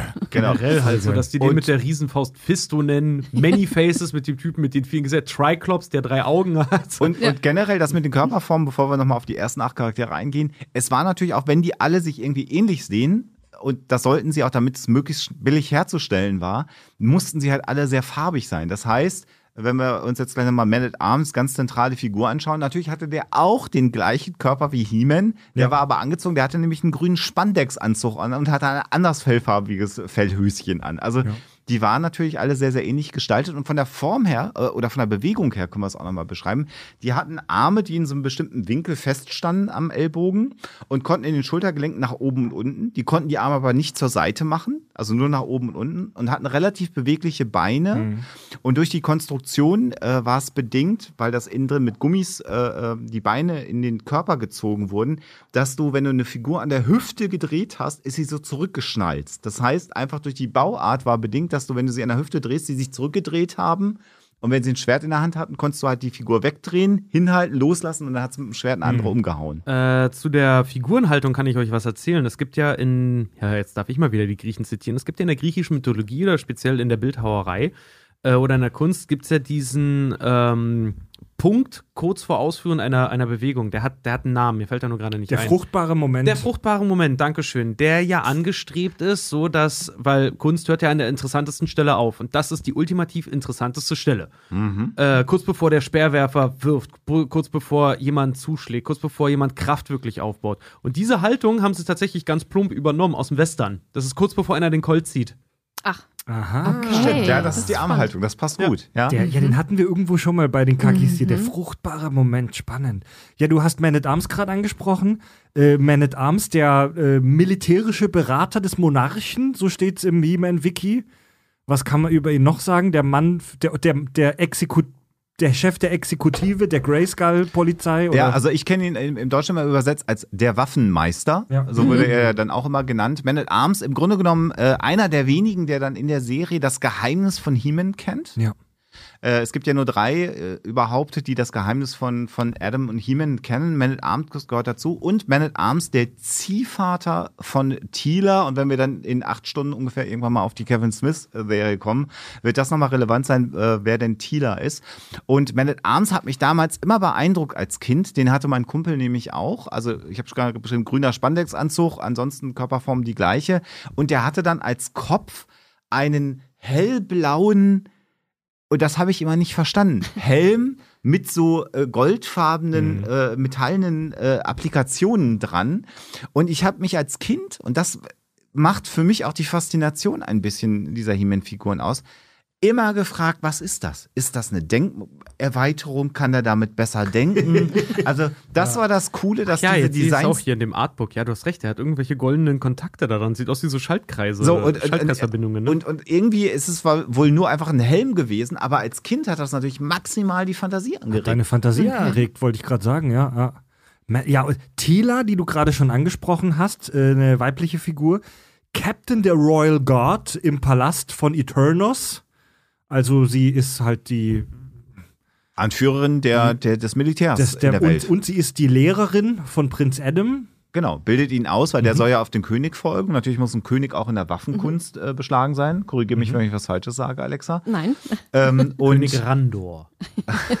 und ähm, Tila, äh, hier nochmal auch der Hinweis, wenn wir über die Kevin Smith-Serie reden, auch in der Serie eine sehr, sehr starke Frauenfigur, die zumindest Adam immer zurückgewiesen hat. Und ganz am Anfang der alten Serie erfahren wir ja schon, ich glaube, wir können eine Serie aus den 80er Jahren spoilen, dass sie die Tochter von Sorceress ist. Die kommt später, Ja. wenn wir die noch erwähnen, aber Tila eigentlich eine. In der Folge Der Abgrund, die habe ich heute erst gesehen. Genau. Erfahren wir das, dass die Sorceress, äh, auf die wir gleich zu sprechen kommen, ihre Mom ist und ihr Vater ist Man at Arms. Genau, also Ziehvater in dem Ziehvater. Fall. Nicht, äh, ach der- so, ach so, Ja. nicht Der biologischer. Nein. Also äh. Sorceress hat einfach festgestellt, das ist zu äh, gefährlich, wenn sie irgendwie bei mir bleibt. Deswegen gebe ich sie mal Okay. in Man at Arms mit und dann wächst sie. Ja, und stimmt, Hofe auch auf. in der Original Series, nenne ich sie jetzt mal, ist Tila so ein bisschen kratzbürstig und auch ein bisschen verspannt. Ich habe eine Wie hast du Folge. es heute gesagt, Alexa? Sag nochmal. Die ist immer so. Kantig, habe ich gesagt. sagt- Ja, genau. Ich habe eine Folge heute gesehen, wo, wo Man at Arms zu Tila sagt: Ey, der Adam, du musst mit dem auch mal Spaß. Ihr könnt nicht immer nur lernen und studieren, ihr müsst auch mal Spaß haben. Ja. Und dann geht sie mit ihm picknicken. ja. Das war auch die Folge der Abgrund. Holy shit. Ja, Tila, Tila ist im Großen und Ganzen, ist sie halt auch so ein bisschen, wie kann man sagen, ich meine, Man at Arms als ihr Ziehvater, sie muss sich halt auch irgendwo beweisen. Sie ist ein sehr, sehr toughes Mädel. Und Prinz Adam ist ja in der Serie, als auch in allen anderen, der ist ja so ein Vorzeigeweichei. Ja. Hallo, der, total, der, total. der, hat zwar, Hallodri. der, hat zwar, der hat zwar das Herz am rechten Fleck, aber ähm, er ist natürlich auch Teil seiner, seiner wie kann man sagen, seiner Tarnung ist es ja natürlich auch schwächer zu sein. Er macht ja so den Clark Kent. Er ist ja schwächer als Wollte alle anderen. Ne? Und, Und das fand ich auch, äh, Tila, Tila hat ihn dann halt dahingehend, dass sie auch sagen kann: so, Adam, hau mal, da muss doch mal anders So- gehen so- hier, so ne? So, ich, nicht. ich bin eine Frau, ich, selbst ich bin tougher als du, so, ne? Muss, muss sagen, also sie ist halt so ein bisschen. Na, wie kann man sagen? So, sie, sie provoziert ja halt auch, halt auch ganz gerne als, als, als Tila, wie sie dann halt auch ist. Und hat aber, und das, das liest man in den Comics daraus, sie hat ja eine Schwäche für He-Man. Ja, Adam interessiert sie ja, nicht, ja. aber sie hat ja eine Schwäche für He-Man. Ja, genau. Die Tila ist ein bisschen verknallt in He-Man Und Adam ist ein bisschen verknallt in Tila. Mhm. Es ist so ein bisschen wie bei Spider-Man und seinen Freundinnen. ja. ja. Also alle sind in alle verknallt, aber in so einer ungünstigen Konstellation, dass es nie zu was kommt. Ja. Und sie sieht, sie sieht von den, von den äh, Proportionen, sieht Tila so ein bisschen aus wie eine Barbie, aber sie ist natürlich kleiner von der Größe Mhm. her und trägt im Grunde genommen so ein, so ein äh, Badeanzug. Ja, aber sie Body. ist schon muskulöser als eine Barbie. Muskulöser ist sie, Ja. aber nicht so au super aufgepumpt Sportlich. Nee, mhm, genau. Wie heute moderne Bodybuilderinnen. Mhm. Die sehen nochmal anders Barbie aus. muss nicht muskulös sein. Barbie hat nach einem Rechtsstreit und einer Scheidung das Haus bekommen. Und äh, äh, was ganz interessant ist, in dieser ersten äh, äh, Idee und dann auch in den Comics, die Richard ja schon äh, mehrfach jetzt erwähnt hat, hat man äh, im Grunde genommen entschieden, dass sie äh, eher den magischen Background liefern soll. Also es gab die Idee, dass sie, äh, sie hat ja so, ein- so, ein- so eine Schlangenrüstung, äh, die, die sie trägt, an Schlangen äh, ähm, angepasst. Und die Idee war, dass wenn sie sie abnimmt, äh, sie Tila ist und wenn sie sie trägt, das war die erste Idee, dann soll sie die, die Sorceress, die Zauberin sein. Das hat sie aber nicht durchgesetzt. Da kommen wir nachher nochmal zu. Aber das war so die erste Idee für die Tila-Figur. Du können wir im Prinzip jetzt gleich erklären. Die Sorceress, die Zaubererin, Ja. war nicht Teil des Original-Spielzeugsets, So. sondern wurde auch in der Serie erst hinzugefügt. So die, die magische Hüterin des Wissens. Genau. Und die ist dann neben Orko und Man at Arms die dritte Person äh, auf Eternia, die das Geheimnis von, von Adam kennt und, wie wir heute dann auch nochmal in der Vorbereitung festgestellt haben, Richard und ich unabhängig voneinander, in der 2002er He-Man-Zeichentrickserie, die es dann auch gab, ähm, äh, erfahren wir dann ja auch tatsächlich die Origin-Story, sowohl von Skeletor als auch von He-Man so richtig. Und da wird ja auch Sorceress nochmal ganz anders Stimmt, eingeführt. ja, du hast recht. In den Comics war die Origin von He-Man ja noch ganz anders. Da war er ja äh, einer in so einem Barbarenstamm, der in dem ersten Comic äh, die Sorceress im Wald, glaube ich, gerettet Ja. hat oder so. Und als Dank hat sie ihn dann äh, zu He-Man gemacht, damit Mm. er, weil äh, das, das, das, das Schwert, was er ja hat, ähm, aus zwei Schwertern eigentlich besteht und zusammengeschmiedet wurde. Und die zweit, das zweite Schwert hatte Skeletor Ja. und er brauchte von Skeletor das zweite Schwert, um eigentlich das, die Das, Macht das wäre dann dann wirklich der, zu der haben. Schlüssel zu Grayskull. Ganz genau, so war. Mhm. Ah, ja, stimmt, so war das. Ja. Genau. Es ist bei, es ist bei He-Man, behaupte ich, so ein bisschen wie beim Alien-Predator-Franchise. Es ist extrem schwierig, eine konsistente Lore sich zusammenzuschmieren, weil, weil es halt tausend Varianten von allem gibt und weil es überall ein bisschen anders erzählt Ich wird. finde das, ne? aber, ich find das aber ganz gut, weil das steckt noch so ein bisschen, also hätte man das jetzt extrem weitergeführt, es steckt so schön in den Kinderschuhen. Es ist alles noch nachvollziehbar und, und hat einen sehr roten Faden noch. Da ist nichts extrem abgefahren. Ja, aber auf der anderen Seite gibt es allein von Skeletor, ich glaube, drei verschiedene Origin-Stories. Echt? Ja. Ich kenne nur zwei. Ja. Wollen wir über Skeletor kurz reden? Sehr gerne. Ja. Also beschrieben Also ich, also, weil Alexander, du kennst dich da deutlich besser aus als ich. Ich bin, ich habe mich da jetzt nur eingelesen, aber über den äh, Skeletor weiß ich von zwei äh, kleinen Origin Stories. Und zwar die erste stammt aus alten Minicomics. Ähm, und da heißt es, Skeletor ist ein Bewohner einer anderen Dimension. Und da sind alle so wie er. Da sind alle so wie er blau und mit Skelettkopf. Und durch einen Unfall wurde er nach Eternia geschleudert. Und seither versucht er, einen Riss zwischen den Dimensionen zu erzeugen, um seine Kumpel nach Eternia zu holen. Und in der Original-Cartoon-Serie ist es ja so, dass er eine Vorgeschichte hat als Soldat einer bösen Horde. Und nachdem sein Oberbefehlshaber äh, in eine fremde Dimension flieht, wohin auch sonst, äh, stellt Skeletor seine eigene Armee auf, um sich zu rächen an Castle Grayskull und den anderen äh, Gutmenschen und die Weltherrschaft an sich zu reißen. Das sind die beiden Origin Stories, die ich kenne. Genau, dann soll doch Richard noch mal die dritte erzählen, die ich auch erzählen würde. Genau, die in der äh, neu aufgelegten 2004er He-Man. Ist sie von vier? Ich, ich habe mal gedacht 2002. Ist sie von ich glaube 2002 oder 4, ja, auf jeden Fall sehr frühe 2000er. Ja. Äh, da ist Skeletor noch Kendor, der äh, als Gegenspieler von damals noch ähm, General Sorry, Randor. ich muss, ich muss mal kurz klugscheißen. Keldor oder Kendor? Ke- Keldor. Oh, ja, Keldor, war Keldor. Entschuldige, Keldor. Entschuldigung. Äh, ja, stimmt. Als Gegenspieler des Generals Randor, als, als Keldor, jetzt wird es ganz viel dorig, Ja. äh, weil Randor wird ja später dann König Genau. und der Vater von Adam. Ah, Randor ist der König. Genau, stimmt, und ja. es wird, und darauf wird ja auch in Revelations dann äh, eingegangen, was ich ganz klasse fand. Exakt. Äh, Keldor überfällt mit seinen Mannen aus Snake Mountain. Ähm, er will die alten Weisen töten. Exakt. Oder erstmal eigentlich gefangen nehmen, weil er will von den alten Weisen wissen, wie bekommt er die Macht über Eternia. Weil die alten Weisen hegen das Geheimnis um die Macht von Eternia. Und beim Kampf mit damals noch, wie gesagt, General Randor bedient er sich eines äh, hinterfotzigen Tricks und versucht ihm Säure ins Gesicht zu werfen, was Randor durch ein Schild abwehrt und ihm so Two-Face-mäßig ins Gesicht schleudert, woraufhin sein Gesicht schmilzt. Ah. Und ist Keldor aber nicht der Bruder von Randor? Das, Oh, das hatte weiß ich nicht. Das hatte wird ich in der nämlich- Serie nicht ja, erwähnt, aber Nee, aber kann das, das ist in der Background-Story, glaube ich, mit angelegt. Aber ich Ah. weiß jetzt nicht, ob sie das aktiv quasi mit eingebaut haben. Und dann ist es so, wenn ich, wenn ich den Faden aufgreifen darf, dass die alten Weisen äh, ähm, äh, sich äh, in Schutz bringen und quasi sich in reine Energie verwandeln, die in Castle Grayskull dann verbleibt. Und Keldor wird dann mit seinen Mannen von Randor und der Sorceress verbannt, unter Hilfe von at Arms hinter eine mag magische Barriere, aus der sie nicht rauskommen sollen. Und es gelingt dann nach vielen, vielen Jahren, da gibt es dann König Randor schon, also Randor ist dann zum König geworden, weil es die Weisen ja nicht mehr gibt, um Eternia zu führen, hat einen Sohn namens Adam. Und in diese Zeit gelingt dann Skeletor mit seinem Mann, diese magische Wand zu durchbrechen. Sie dringen wieder nach Eternia ein und er will sich rächen an Randor und er will natürlich weiterhin die Macht von Grayskull haben. Und es gibt dann eben die Prophezeiung, dass es, wenn es notwendig wird, einen Helden geben wird, der mit der Macht von Grayskull und der Macht von Eternia ähm, äh, äh, die, äh, den Planeten verteidigen wird. Und äh, da ist es auch ganz interessant, dass da nochmal sehr explizit darauf hingewiesen wird, dass die Masters of the Universe die Recken rund um He-Man sind. Also äh, Man at Arms, die Soldaten, Tila, all das sind die Masters of the Universe und He-Man äh, führt sie an, um ähm, sozusagen Skeletor einzuschränken. Wieder Das- dieser Auferstehungsmythos, ne? wie bei King Arthur, der Dude. Oder in, in Karlsruhe gibt es eine Pyramide, wo auch ähm, einer, der, einer der Fürsten oder Herrscher oder Könige äh, schläft. Oder Berge. Ja, ja, und der steht dann auf, wenn wir ihn brauchen. Genau, ne? ja. genau. Ja. Und- der aber- Avalon, aber- Entrückungsmythos. Aber da ist es halt ganz, ganz spannend, da, kommt- da können wir ja gleich mal drauf kommen, Ja. weil in der, in der 2000er-Serie, sage ich jetzt mal, er ja dann tatsächlich von Sorceress das magische Schwert erhält. Also unter Castle Grayskull in den Katakomben erhält er dann das magische Schwert von einer Magierin. Alexa, und jetzt kommt dein Einsatz. Ja, also wir haben, wir haben da also so viel Artus-Sage drin. Ich dachte am Anfang immer, äh, bevor ich mich da so richtig eingelesen habe, weil ich die ganze Backstory und so kannte ich einfach nicht.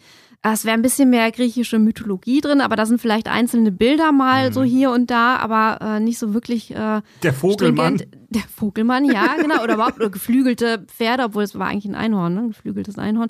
Ähm, Das war aber bei She-Ra. das war, ich, ja, aber das ist ja, Ja. gehört ja Der zusammen. Pegasus. Ja, ja, genau. Ähm, aber du hast halt ganz viel Artus-Sage. Du hast eben dieses äh, besondere Schwert, äh, was von einer Magierin oder einem magischen Wesen oder einer magischen Frau übergeben wird. Äh, das ist die Herrin vom See in der Artus-Sage, die sozusagen das Schwert verwahrt und dann an Artus übergibt, aber auch nur so mehr oder weniger als Leihgabe, weil als Artus dann ähm, von seinem äh, Sohn Mordred äh, getötet wird, kehrt es in den See zurück. Das heißt, deine Ritter werfen es in den See und die Herrin vom See nimmt es zurück. Ähm, und das hast du hier natürlich auch. Ähm, und du hast sowieso, ähm, du hast dieses magische äh, Schloss, du hast Camelot äh, im Prinzip als Motiv anklingen. Stimmt, ja. Ähm, du hast äh, auch im Prinzip so, so, ja, so eine merkwürdige Mischung aus einem Merlin, also dem, dem, dem männlichen Magier, aber auch so ein bisschen Morgan Le Fay. Ähm, du hast äh, zum Beispiel das bei Evelyn, auf die wir vielleicht nachher noch kommen, äh, so ein bisschen so eine böse, magische äh, Variante. Und äh, das zieht sich wirklich so durch die ganze Geschichte. Und ich glaube, das haben die nicht so geplant. Aber da merkt man mal, was denen so im Kopf rumgespukt ist. Ich meine, das waren ja so, so Sachen, die sie sich irgendwie so on the fly überlegt haben. Also die Leute bei Filmation vor allen Dingen, weil ich denke mal, das meiste davon ist in der Serie erst so richtig äh, rausgekommen. Aber da siehst du mal, wie fest das verwurzelt war in den Köpfen der Leute. Du hast auch so eine Art Tafelrunde, so eine, Ja, so ja, eine ja. Ent- Entourage Ja. von heftigen Leuten, obwohl man, obwohl wir da war vielleicht etwas sehr viel jetzt reininterpretieren, weil ist klar, dass die nicht nur eine Spielfigur verkaufen wollten. Genau. Ja, Ist klar. Ja, aber Ja. du, du musst ja. du musst ja trotzdem irgendwie auch eine zusammenhängende Geschichte zu erzählen, weil wie gesagt, die hatten ja einen gewissen Anspruch und woran bedienst du dich natürlich? Du bedienst dich an, an dem Klassiker der Heldensage Ja. halt irgendwie. So, die Griechen sind halt irgendwo, sorry, jetzt mal ausgelutscht, obwohl das ja auch da viel mit reingelehnt ist. Aber äh, was kommt natürlich besser an als, ja, wie du es schon sagtest, so auch so das alte Avalon oder sowas, dann halt den Leuten damit nahe zu bringen. Aber jetzt, vor allen Dingen, weil es fair Sorry. ist. ja, stimmt, ja. Und äh, ich wollte noch ergänzen, das zeigt ja auch, und ich habe ja schon mal gesagt, wir werden erklären, was, wie so ein, so ein Kult entsteht. all diese Andock-Möglichkeiten. Also du kannst beliebige Versatzstücke nehmen aus allen möglichen Mythologien, Sagengestalten, historische Science Fiction, Romanfiguren, Science Fiction, ne, die Raumschiffe, die rumfliegen und so. Äh, Das hat die Serie ja auch so erfolgreich gemacht, einfach. Weil, Dinosaurier sieht man hier auch im Artbook. ja, Äh, Dinosaurier mit Turbinen dran. Genau, übrigens auch so ein bisschen Tarzan, ne? Tarzan auch noch, weil es ja auch richtig, als, als Comic wahnsinnig beliebt war schon Ja, in der Zeit. ja. Und das hat natürlich auch so die Langlebigkeit. Und selbst wenn du die Serie gar nicht gucken durftest oder die, die Serie doof fandest, die Figuren durch ihre Farbgestaltung, die waren ja alle quietschbunt auch, haben, ich habe es ja gerade schon beschrieben, dich einfach auch angeregt. Ich habe oft einfach mir die Figuren lange angeguckt und habe mir selber überlegt, wie kommt es, dass der das trägt? Und das war natürlich nicht, weil irgendein äh, betrunkener Spieledesigner bei Mattel gesagt hat, was machen wir denn jetzt? Sondern ich habe mir da halt voll Gedanken drum gemacht als Kind und habe mir selber die Geschichte Ja. erzählt, warum die Figuren so sind, wie sie sind. Es ist aber halt auch einfach diese ganze Namensbildung. Ich weiß, in der Netflix-Doku sagen sie, dass sie selber auch mal zwei, drei Achte im Turm hatten und sich dann die Namen Mhm. darin ausgedacht haben, wie zum Beispiel Fisto oder, oder Stinkor oder so, weil sie gesagt haben, so ja, klingt halt witzig. Tang, aber, Tongue Lasher. aber das ist halt super geil auch für Kinder. Ja. He-Man, Airman, Evelyn, Skeletor.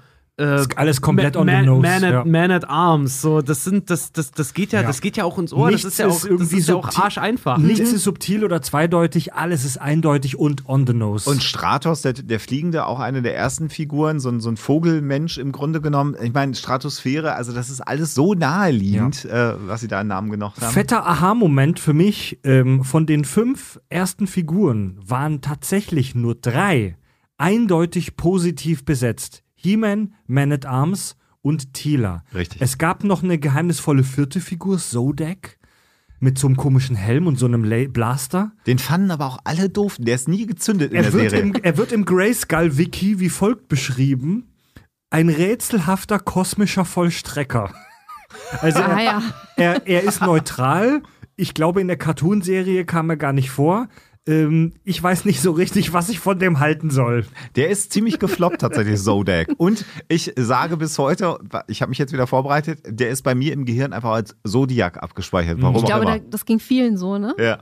Ja, und äh, fünf, fünf Fieslinge gab es. Äh, Stratos, der Vogelmann, den du erwähnt hast. Der später dann durch den Comic auch zu, zum Guten gemacht wurde. Aber oh, okay. Dann Der gab es übrigens noch die Anspielung ähm, ist äh, in heutiger Popkultur, auf dem beruht äh, Bird Person. Nein! Nein! Vogelmensch aus Rick and Morty. Ja. Bird Person ist Zodak. Du hast recht. Du hast recht. Ja, nicht Zodak, so ein Blödsinn, was erzähle ich? Stratos. Äh, Stratos, Stratos, ja. ich dachte, hab gerade Zodak ich, ich, dachte, ich dachte Condor Man, aber der war da vielleicht noch ein bisschen eher. Aber egal. Ja, dann gab's ähm, noch Guter Film Merman, übrigens, guckt euch Condor Den- Man an. Ja, Mann. den, den, den Wasserman, Merman, der auch in äh, Revelations jetzt ähm, vorkommt. Den sie auch geändert haben von Seaman. Seaman. Der sollte ursprünglich mal Sea-Man heißen. Dann haben sie festgestellt, das könnte schwierig sein, das im Englischen schnell auszusprechen. Eine meiner Lieblingsfiguren, die auch noch dabei ist, Beastman. Ein, Ja. ein Wilder und die rechte Hand Skeletors. Wobei der als Figur sehr eindrucksvoll für mich immer war, weil der war so äh, rot-orange mit Fell behangen, hatte, hatte quasi so ein, so ein, so ein, so ein äh, ja, Biestmund im Grunde genommen mit Reißzähnen. Und der ist mir ein bisschen durch die Serie verleidet worden. Hey, in der Serie immer total doof war.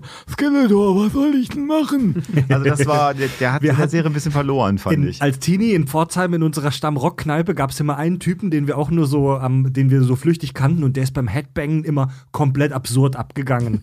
Also wirklich komplett ausgerastet. Und den nannten wir, das wusste er nicht, das haben wir hinter seinem Rücken gemacht, aber wir nannten ihn immer Beastman. Geil.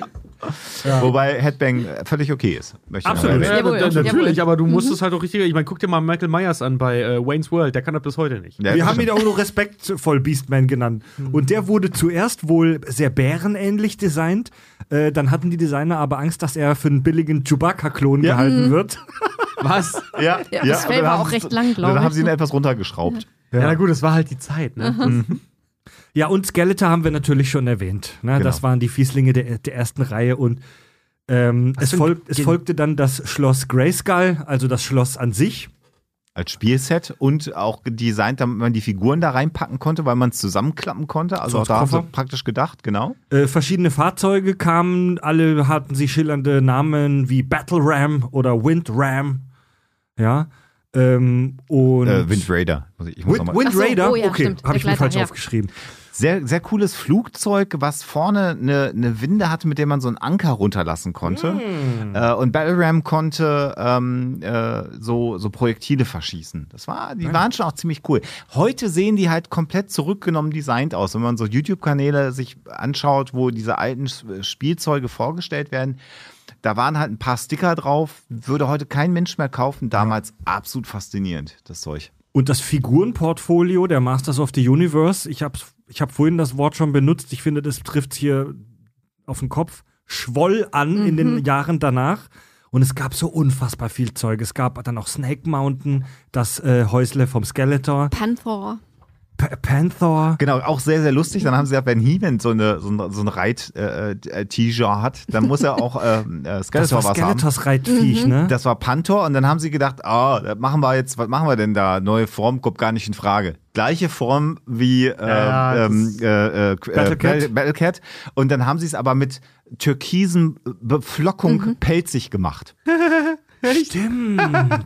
Ja, das ist das Den genau hatte wie, Jan, glaube ich, auch. Das ist genau wie sie, äh, äh, wie sie halt auch die He-Man-Figur genommen haben, dann diesen mechanischen He-Man draus gemacht haben oder aus, aus Skeletor haben sie dann Scareglow auch gemacht. So, ja, die hatten ja alles da. Und Ja, dann gab's den, äh, sorry, dann gab's den Many Faces, Genau. der die Gesichter switchen kann. Wicked Witch oder Evil Lynn, ja. ja. Ähm, Fisto, der Typ mit der Eisenfist. Äh, Faker, so ein, so, ein, so ein Typ, so ein Schwindel-He-Man. Äh, Genau. Der Blau war einfach, Ja. ne? Das war quasi He-Man in Blau. Ramhead, ein Typ, der mit seinem Kopf Sachen rammt. Clawful, so, eine, so ein Krabbenmann. Krabbenmenschen, Krabbenmenschen. Snoutspout, ein Elefant mit Rüssel. In der Serie hieß er Hose Nose. Und er konnte Wasser spritzen aus dem Brüssel. Jo. Ist immer total geil, ne? Immer die, die, ähm, ein Kumpel von mir aus Amerika, der meinte auch mal irgendwie so, ja, ihr Deutsch mit euren Worten ist immer so süß, so alles tut genau das, was es, was es halt, also es heißt so wie das, was es tut. Ich, hä? Er hat so Glühbirne. Sieht aus wie eine Birne und sie glüht halt. Ne? Das, ja, jetzt genau. Ihr habt Fisto, ihr habt, ihr habt äh, Hose Snows. Stinko wurde schon erwähnt, eine Figur, die stark stank. Ja. Und die Spielzeughersteller haben tatsächlich, also für den Move muss ich Ihnen echt Eier attestieren, haben wirklich in das Plastik bestimmte Stoffe reingemischt, damit es wirklich stinkt. Angeblich sollen Fabrikarbeiter ähm, gekündigt haben, weil sie den Gestank in der Spielzeugfabrik nicht mehr das ertragen so gut, haben. Das stell, stell dir mal vor, du kaufst Stinkor als Kind oder beredest Mama unbedingt, den muss ich unbedingt noch haben. Und du bist dann irgendwann so wie ich, dann hast du den eine Weile in deiner Verpackung, aber irgendwann sagst du, komm, jetzt machst du den und machst den Ja. Und, und der riecht wie Oller Fuß. So, so, oh Gott. In, in, dieser, in dieser Doku haben die tatsächlich gesagt, äh, it smells like a dead person. Also das ist dann, glaube ich, nochmal eine Schippe drauf. Irgendwie. Das kannst du den, den Oh, Leuten ey. nicht zumuten. Das Witzige ist, ich habe wegen Stinko habe ich online geguckt nach auch so Sammlersets, weil ich mal wissen wollte, wie teuer ist denn das heute eigentlich. Wie lange ne? stinkt eigentlich so ein... Ganz genau, ich habe auch, es war original einer da, der rein, reingeschrieben hat, so, ich habe einen ausgepackten Stinkor, aber er riecht noch. Er riecht noch, man muss ihn, man muss ihn, nur, man muss ihn nur einmal kurz äh, für 20 Sekunden in die Mikrowelle stellen, aber er riecht noch. Ja. Man muss es nur wieder warm kriegen. Scheiße. Ja, und, und das, das, das Masters of the Universe, das He-Man-Franchise, dockte in den Folgejahren praktisch an allem an, was man sich nur vorstellen kann. Es gab Roboter, es gab Schlangenmenschen, es gab, Mossman. es gab Moss, Mossman gab es auch als Spielzeug. Ja, der Der zweite, war auch der, wirklich so ein bisschen grün. der war auch ähm, beflockt dann wieder. Geil. Genau. Ja. Ja. Es gab Insekten, es gab Cyborgs, es, allgemein wurde das Ganze immer mehr in den Weltraum geholt und es war einfach völlig irre, was es da alles gab. Und- Mo Mossman wird auch wieder aufgegriffen und hat eine, hat eine geile Rolle in den äh, äh, Genau. Masters of the Universe äh, Revelations. Das ist. Und- ich kann. Ich, ja, ich liebe die Serie. Und äh, was man dann auch erwähnen muss, natürlich äh, war, gab es aber immerhin auch Weiterentwicklungen und Variationen von He-Man und Skeletor. Und sehr, sehr lustig war dann äh, die Battle Damage Figuren. Da hatten die dann nicht ihre Bändchen, äh, die Figuren, sondern hatten tatsächlich so eine, so eine Metallrüstung an, sowohl äh, He-Man als auch Skeletor.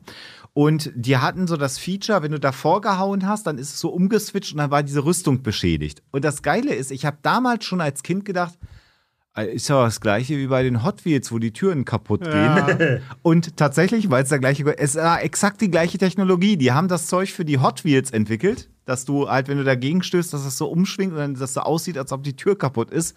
Und dann hat irgendwer gesagt, das ist ja cool, da machen wir einen neuen He-Man und einen neuen Skeletor draus und bauen das in die Brust von den da Jungs ein Geil. und dann geht das auch kaputt. Und es war genauso, wie ich das als Kind damals schon gedacht habe. Und die fand ich aber nicht so cool. Ich gucke sie mir gerade an, die sehen auch nicht so geil aus, Nicht wie so geil, das oder? vorstellt. Ja. Nee, nee. Sag mal. Die sehen nicht so, also ich hatte Ah, jetzt, ja. Die sehen jetzt nicht so brutal und damaged aus, wie man sich das vorstellt. Das sind nur ein paar Kratzer auf der Rüstung. Genau, und das dreht sich halt und dann musste man das immer, es ging so in zwei Stufen. Einmal so eine, so eine, so eine Scharte und dann so zwei Scharten und dann konntest du das halt dann auch wieder mit einer Feder zurückdrehen.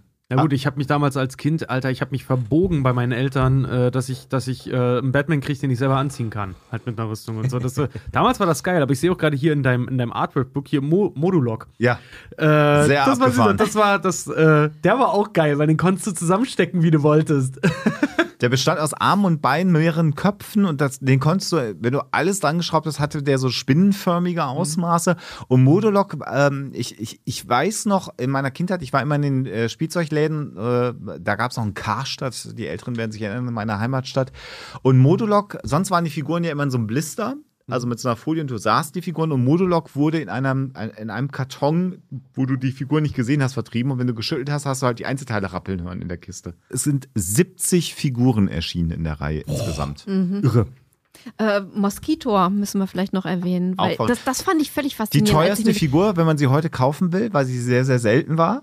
Genau, Moskitor ähm, hatte so ein bisschen so, einen- so äh, schnauzenähnlichen, langgezogenen Kopf äh, und vor allen Dingen konnte die, der, der, im Prinzip der ganze Oberkörper volllaufen mit Blut. Also das hast du dann auch What? gesehen, das war irgendwie durchsichtig geil, und dann lief der irgendwie mit so einer roten Flüssigkeit voll. Ich hoffe, es war kein echtes Blut, was du irgendwie reinpumpen solltest. Ah, ja, der hat so einen kleinen Tank vorne an der Ja. Brust. Halt, Genau, Ne? Also genau. da siehst du dann den Füllscher. Ach geil, den gibt's sogar als hier Wackelkopf als großen. Oder es gab zum Beispiel auch noch Leech, der gerne heute in so die zehn bescheuertsten He-Man-Figurenlisten auftaucht, der sich mit seinem ganzen Ja. Gesicht an Fensterscheiben festsaugen konnte. Den hatte mein Kumpel der Jan auch. Und ich habe ich hab Leech geliebt. Ich habe den immer irgendwo hingebappt. ja. Hast du ihn auch wieder abgekriegt? Das soll ich- ich angeblich glaube, schwer ja. gewesen sein. Da habe ich von meiner Mutter mal so Stress gekriegt, weil ich auch, ich hatte so einen Klebe-He-Man, so ganz billig, ich glaube aus der Junior-Tüte oder irgendwas, und hab den bei uns an die Fensterscheibe geschmissen und der ist ja dann so runtergewandert und meine Mutter Fenster geputzt. Kam nach Hause, alle Oh Fenster nein. waren damit voll. Ich so, ey, Alter, was hast du getan? He-Man! Ja, und laut der, laut der Aussage der Spielzeugdesigner von damals sollen diese unfassbar vielen lächerlich bescheuerten und auch kreativen Figuren, sollen viele davon beim Saufen entstanden sein. Ja. Das ist die Idee. Mhm. Ja, ja. Finde ich super, das spricht mich heute noch an. Und äh, so, sehr erfolgreich. Sie haben immer, immer, immer, immer nachgelegt. Und am Ende, im letzten erfolgreichen Jahr, haben sie in einem Jahr 400 Millionen Dollar, war es jetzt Umsatz oder Gewinn? Ich glaube Umsatz, nee, Gewinn glaube ich sogar. 400 Millionen Dollar Gewinn gemacht mit, mit den Figuren. Äh, und darauf das Jahr waren es dann nur noch 7 Millionen Dollar. Und damit Ja. war die Reihe vorbei. Irre. Das Brutaler Absturz. Brutaler Absturz. 87 war der Cast geschnitten und man könnte meinen, das war's. Kurz vor dem Absturz äh, guckte laut Anekdoten die Abteilung von Mattel, die sich mit der Vermarktung an Mädchen beschäftigt Ja. hat, neidvoll auf das He-Man-Franchise und sagte, äh, da, das wollen wir jetzt auch machen. Genauso nur für Mädchen, weil die halt fest, ich, du hast ja vorhin schon gesagt, Alexa, d- Genau. dass auch Mädchen gespielt haben mit He-Man und dann sagten sie, okay, He-Man hat jetzt auch eine Schwester und die heißt She-Ra. So, genau das gleiche, nur für Girls. Und während He-Mans Wahlspruch war, I have the power, war ihr Wahlspruch, She's lovely as a flower, but she has a secret power. As good as it comes. Finde ich doch ganz, ganz schön. Und interessanterweise hier noch einfach, dass, dass She-Ra und He-Man sich ja einen Bösewicht geteilt haben. Also She-Ra braucht ihren eigenen Bösewicht, das war dann Hordak. Ähm, der war der Hauptbösewicht, aber Hordak war Bestandteil von Eternias Masters of the Universe Serie auch. Das war sehr lustig. Das war also in den Spielerserien auch ein, ein, ein Brückenbauer sozusagen, dass dann auch Brüderchen und Schwesterchen gemeinsam äh, spielen konnten. Ja. Und der ähm, Schöpfer von Babylon 5 hat die Hintergrundstory mitgeschrieben, Echt? entwickelt. Michael ja? Straczynski? Ja. Ohne Scheiß? Ja. Das Oh, fand ich noch bemerkenswert, ja. Für äh, Filmation. Ich habe übrigens heute erfahren, dass es äh, ein Babylon 5 Remake geben soll. Haben wir auch gehört. Ja, Ich äh, weiß noch nicht, ob ich lachen oder heulen soll. Ich weiß es auch noch nicht. ich, ich, ich freue mich. Ich Ich habe auch Bock. Ja. Was haltet ihr jetzt, wo wir die Leute so eingeführt haben, wie toll He-Man ist, was He-Man ist und woher He-Man kommt, dass wir ein kurzes Päuschen machen und dann mal re darüber reden, ähm, worum es genau bei He-Man geht und wo es hingeht vor allen Dingen. Ja, und dann müssen wir, bevor wir dann nochmal natürlich auf die kontrovers diskutierte Serie mit Kevin Smith kommen, muss ich dir nochmal, wenn dein Dolph Lundgren-Film der Einstieg in He-Man war, muss ich dir nochmal die Fallhöhe beschreiben, die ich hatte, als ich den He-Man-Film gesehen habe. Aber das können wir gerne nach der Pause machen. Sehr gerne. Ja, gut, ich bin jetzt auch ein paar Jährchen jünger als Gut, liebe Hörer, dann äh, machen wir eine kleine Pause. Ich habe beim Gucken äh, der diversen He-Man-Outputs ein paar Beobachtungen gemacht. Ähm, und zwar die, die, die Helden, die Männer, sind natürlich immer extreme hypermaskuline Muskeltypen. Ähm, und die Guten, das sind immer so Männer der Tat. So heftige Typen, die einfach Power haben und die anpacken. Ähm, Gelehrte und Wissenschaftler werden aber häufig, oder auch Hexenmeister und so weiter, werden häufig als verweichlicht und wunderlich dargestellt. Und wir hatten schon mal in der Kack- und Sach-Folge, wo wir über äh, Cartoons gesprochen haben im Allgemeinen, äh, meinte ich, äh, dass ich eine Sache an den He-Man-Cartoons sehr kritisch sehe. Skeletor ist der einzige in der Serie, der meiner Meinung nach wirklich sein Gehirn benutzt, um Probleme zu lösen.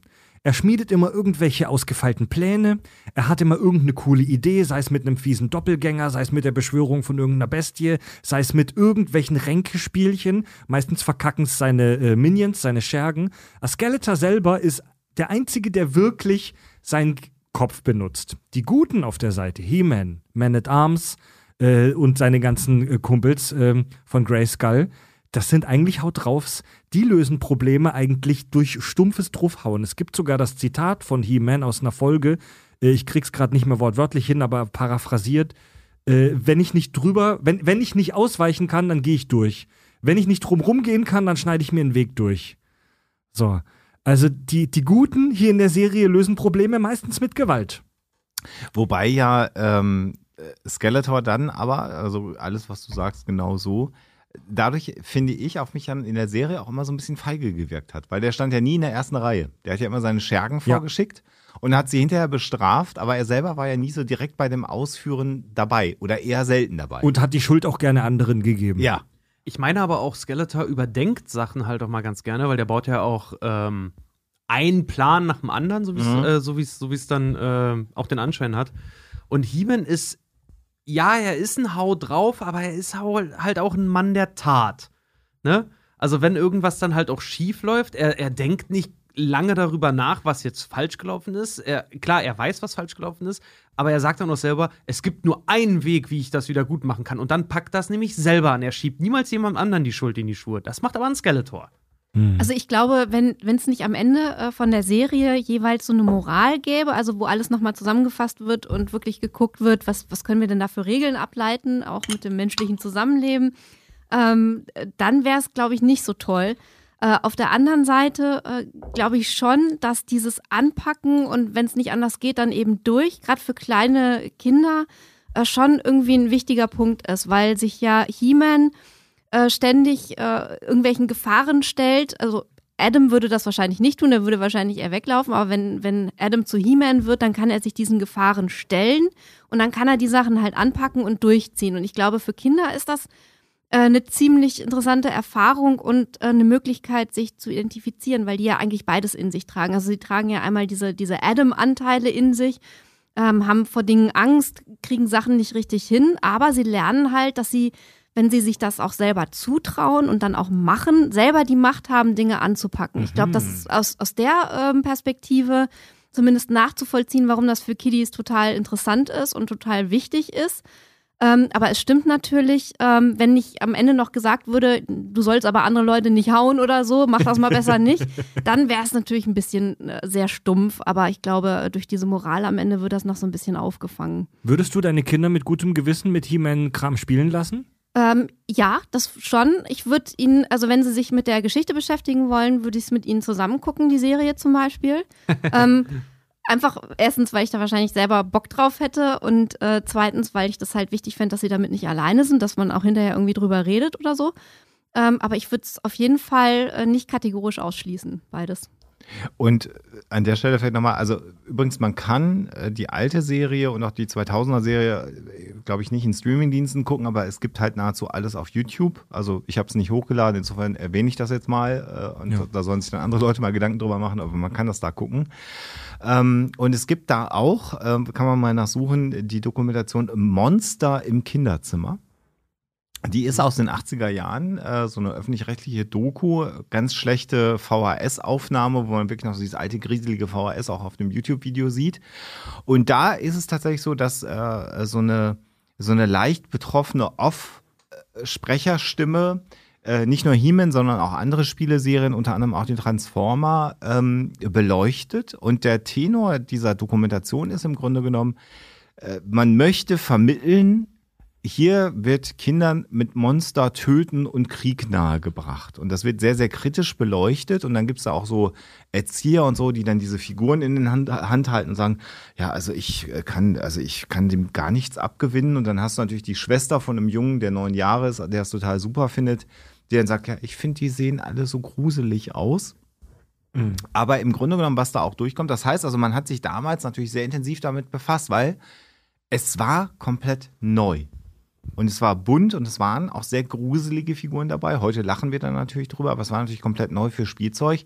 Und ich bin heute der Ansicht, neben diesem Gefühl, Macht zu haben, neben dem, was Alexa beschreibt, konnten aber Kinder, und da unterschätzt man ja auch, wie klug Kinder eigentlich sind. Und ich habe ja gerade beschrieben, weil ich mich da noch sehr lebhaft daran erinnere, wie diese Figuren auf mich gewirkt haben. Ich habe begonnen, mir da eigene Geschichten auszudenken, warum die so sind, warum die die Farbe haben, warum die so aussehen, warum sie diese Special-Fähigkeit haben. Das habe ich mir ja alles selber erklärt. Und ich glaube, es war auch eine, ähm, oder äh, Kinder konnten sich auch gewissen Ängsten und Monstern auch stellen. Und sie hatten aber durch die Figur von He-Man und der, und der Reihe der Guten, haben sie auch gelernt, dass es auch immer, wenn es Böses gibt, auch Gutes gibt, was das Böse überwinden kann. Und dieses Narrativ, was dann ja durch die Serie auch mit den, mit den Moralaspekten, äh, Aspekten, die dann noch natürlich aufgefropft waren am Ende, und das ist manchmal, wirkt das auch ein bisschen unfreiwillig komisch, Ja. diese Endsequenz natürlich. ähm, ich glaube, dass Kinder da sehr viel gelernt haben. Und äh, insbesondere der Umstand, dass in der Serie, und das finde ich so spannend, es eben keine Toten gab. Es gab mal Verletzte und es gab Gefangennahmen und es war gruselig. Ich glaube, das hat ganz viel gemacht und ich glaube, Kinder waren da viel klüger darin, mit diesem Spielzeug umzugehen. Aber natürlich in den 80er Jahren, die deutsche Gesellschaft sowieso immer so ein bisschen zurückhaltend, was so aus Amerika kam. Auch über Barbie wurde ja und wird bis heute ja diskutiert. Heute nochmal unter einem ganz anderen Aspekt. Ne? Also eine Frau, die nur gut aussieht und dann einen Ken hat, äh, wie du schon sagst, und äh, also Scheidung gewonnen, jetzt sie alleine im schönen Haus wohnen. Im rosanen Haus. Rosa, ganz wichtig. ähm, und das zeigt auch, dass trotzdem natürlich Mädchen das unter Umständen auch nicht so schön fanden oder gruselig fanden, aber 20 Prozent, so geben Statistiken und Umfragen der damaligen Zeit her, da waren 20 Prozent auch Mädchen, die mit He-Man gespielt haben, auch bevor es She-Ra gab. Es war überhaupt die Idee, dann zu sagen, das beuten wir jetzt auch Ja, noch mal ja. aus diesem Markt. Ich glaube, dass da Kinder sehr viel mitgenommen haben und äh, dadurch, dass äh, man sich selber auch die Geschichten erzählen konnte. Und im Grunde genommen konnte ja auch jedes Kind entscheiden, ob die Figur gut oder böse war. Wenn ich einen richtig cool fand und der war böse, ich konnte den zu einem Guten machen und umgedreht, Geschichten leben auch nur durch einen guten Bösewicht. Geschichten Ja. ohne einen guten Bösewicht sind halt einfach schlecht. Ja. Und das alles hat diese Spielzeugserie dir geboten und zwar in einer Eindeutigkeit erstmal, die sonst andere Serien nicht hatten. Und es war halt einfach, die Figuren waren von ihrer Größe nicht so figgelig wie die, wie die Star Wars-Figuren. Da hast du natürlich den Film als großes Vorbild, aber die Figuren, du konntest damit halt auch richtig kämpfen mit den Figuren. Die waren auch relativ stabil. Da ist dann irgendwann mal die Farbe kaputt gegangen. Aber vom Sandkasten über den Garten bis im Kinderzimmer, das war halt relativ stabil. Doch dazu, du hast es richtig gesagt, man darf nicht unterschätzen, wie intelligent Kinder sind. Das ist ja auch nicht alles, es ist ja nicht schwarz und weiß. Klar, hier wird der Kampf gut gegen böse gezeigt, hochleben, äh, hochleben gelassen, aber dazwischen, was die Lehre von allem Gezeigten und dann Erzählten ist, ist ja das Graue dann, ne? Selbst wenn ich als Kind Skeletor geil fand und gesagt hat, so, der ist cool, weil ich stehe auf die Bösen, dann hast du vielleicht selber, haben Kinder vielleicht auch selber an sich, an sich den Anspruch, einen Skeletor zu sehen, äh, zu sehen, wie er mit seinem Plan scheitert und vielleicht selber auch zu sagen, das hätte der Skeletor ganz anders machen können. So, der hat nicht zu Ende gedacht. Also sich selber vielleicht auch noch damit zu identifizieren, dass sie sagen okay, das ist mir jetzt vorgegeben worden, aber ich könnte es besser. Das heißt nicht, dass die jetzt alle zu Kriminellen werden, sondern einfach, das, das, das gibt ja solche, sowas gibt ja auch Denkanstöße. He-Man predigt ja mehr oder weniger auch immer, erst denken, dann handeln. Und dadurch, dass er sich permanent ja mit dem, weil Skeletor ist ja in der Geschichte das absolut Böse. Ne? Ja. Er wird ja als das absolut ultimative Böse immer. Er nennt sich auch selber der Herr, äh, the Lord of Destruction. Ne? Ähm, Sein Zauberstab ist der Havoc-Stuff, Ja. der Verwüstungsstab. Und Ein das- das- Widderkopf. ja, und das, ja, ganz genau. Und das, Satanisches Symbol, ne? Ja. Ja. Und Ja. das finde ich, und das finde ich, hat halt auch eine sehr starke Aussagekraft, dass du, wenn das Böse sich eindeutig zeigt, dann heißt die Devise handeln. Dann, dann hilft kein Reden, dann hilft kein, äh, dann hilft kein, kein großartiges Verhandeln, sondern wenn das, wenn das Böse so weit gegangen ist, dass es anfängt zuzuschlagen, musst du alles daran setzen, es zu also das Gute zu verteidigen. So, und das ist halt dann der, der Tenor. Also ich finde, das, das trägt halt nicht zu einer Verrohung bei, weil, wie Alexander sagte, Kinder sind nicht dumm. Die können auch abstrahieren, ja. Ja, Ja. Die, di- die differenzieren halt vor allen Dingen auch. Was ist jetzt, was ist, also was, was ist jetzt Geschichte und was. Natürlich, wenn Mama jetzt sagt, so, nee, den Saft kriegst du jetzt nicht, dann werden die nicht mit einem Messer, nur weil sie He-Man gesehen haben, werden die nicht mit, mit einem großen Messer auf ihre Mutter losgehen oder sowas. Aber wenn Also, sie jetzt vielleicht auf ja. dem Spielplatz irgendeinen Fremder anpackt, dann haben die vielleicht doch mal den Mut, jemandem vielleicht in die Eier zu hauen oder vors Schienbein zu treten. Ja, also im, Grunde, äh, Im Grunde genommen müssen sie eigentlich genau das Gleiche tun wie mit Sagenstoffen. Da können wir sogar ähm, Göttergeschichten dazu nehmen. Ähm, wenn äh, da auch grausame Dinge passieren, Strafen ausgesprochen werden, ähm, irgendwie Leute verwandelt werden. Äh, Im Grunde genommen äh, ist das ja auch eine Welt, die sofort, ähm, also wo Handlungen sofort Konsequenzen nach sich ziehen und äh, Böses bestraft wird. Und ähm, im Grunde genommen ist es ja eigentlich nur so, dass diese, diese Masters of the Universe-Figuren so martialisch daherkommen und dann auf, auf Leute, die sich nicht mit der Geschichte beschäftigen, erstmal abstoßend wirken, wenn sie dann das Gefühl haben, irgendwie, mein Kind will jetzt damit spielen. Ähm, aber ich habe das Gefühl, das sind nur noch Monster im Kinderzimmer und das ist irgendwie das absolut Böse und so weiter, sollen sie nicht. Äh, aber äh, eigentlich machst du ja das Gleiche wie mit, mit Sagenstoffen, mit Märchenstoffen. Äh, du lässt die Kinder ähm, sozusagen in eine Welt blicken, wo ähm, ja, äh, Grausamkeiten passieren, wo auch Böses passiert, gegen das man sich erstmal nicht wehren kann und dann aber doch irgendwie als, als Heldin, als Held irgendwie reagieren muss und dann den eigenen Weg finden muss. Und das ist wieder eine ganz wichtige Erfahrung für Kinder. Also im Grunde genommen, du solltest das vielleicht begleiten, aber äh, nicht von vornherein ausschließen. Und was du ja immer wieder gerne auch erwähnst, ist, dass die äh, ursprünglichen Märchen in der Sammlung der Mhm. Brüder Grimm extrem blutig Ja, waren. noch viel Ja. brutaler sind, Ja, ja. na klar. Also Genau. Da insofern, passieren ja noch viel schlimmere Ja. und Dinge, die am Ende auch überhaupt gar keine Moral. Also bei ganz Ja. vielen Märchen ist es so, da passiert nur Scheiße, alle sterben, alle sind eifersüchtig, Blut, Verderben und es gibt gar keine richtige Moral am Ende. So, es gibt am Ende gar nicht so diese, äh, diese, diesen, diesen, wie soll ich sagen, diesen, dieses Fazit, wo man sagen kann, ja, also, äh, liebe Wenn Kinder, ich das und das bitte, mache, dann passiert das schon ja, nicht. bitte so. schnallt ja. euch an, wenn ihr im Auto sitzt. Zapp, Zappelphilipp Ja. oder Suppenkasper oder solche Sachen. Also- Also, doch einfach, ne? Da ist halt dann die ultimative Konsequenz, ey, wenn du Ja. das nicht machst, Ja. dann bist du tot. Wenn du nicht auf deine Eltern hörst, dann bist du tot. Ja, okay, aber das, weißt du, das ist, das ist eine weirde, hinterfragenswürdige, ähm, wahrscheinlich altertümliche Moral, aber es ist immerhin noch eine, eine Moral. Aber, Aber bei vielen Märchen ist es so, Ja. dass du am Ende völlig ratlos dastehst und weißt, ja und jetzt, was fange ich jetzt mit der Geschichte an? Naja, also was, was, du, was du bei den Dazu hört man gerne unsere Märchenstunde, die Geschichte vom alten Latrapai. Ja, im Premium-Kanal. Du, du hast ja bei den äh, Märchen der Brüder Grimm, weil die ja auch so stark bearbeitet wurden, äh, die bürgerliche Moral. äh, eigentlich eine Moral, die zu der Zeit gerade modern ist, als die rauskommen und verbreitet werden. Und vor allen Dingen im Struwwelpeter hast du es ganz extrem, weil das ja ein, ein Kinderbuch ist, was ein Arzt äh, geschaffen hat, weil er alle anderen Kinderbücher doof fand. Also er hat gesagt, dann gut, dann zeichne ich den ganzen Kram eben selber und schreibe was dazu. Äh, und da hast du halt ähm, schon manche Dinge, die man vielleicht sogar aus heutiger Sicht noch gut finden würde, wo man sagen könnte, okay, das sollte man vielleicht als Kind wirklich nicht machen, weil ist halt scheiße. Und dann hast du auch so, so Sachen wie diese Geschichte mit dem Daumenlutscher, wenn das Kind äh, am Daumen lutscht, obwohl die Eltern sagen, nee, mach das nicht, dann kommt halt die große Schere und dann sind die Daumen halt ab. Und da denkst du so, was?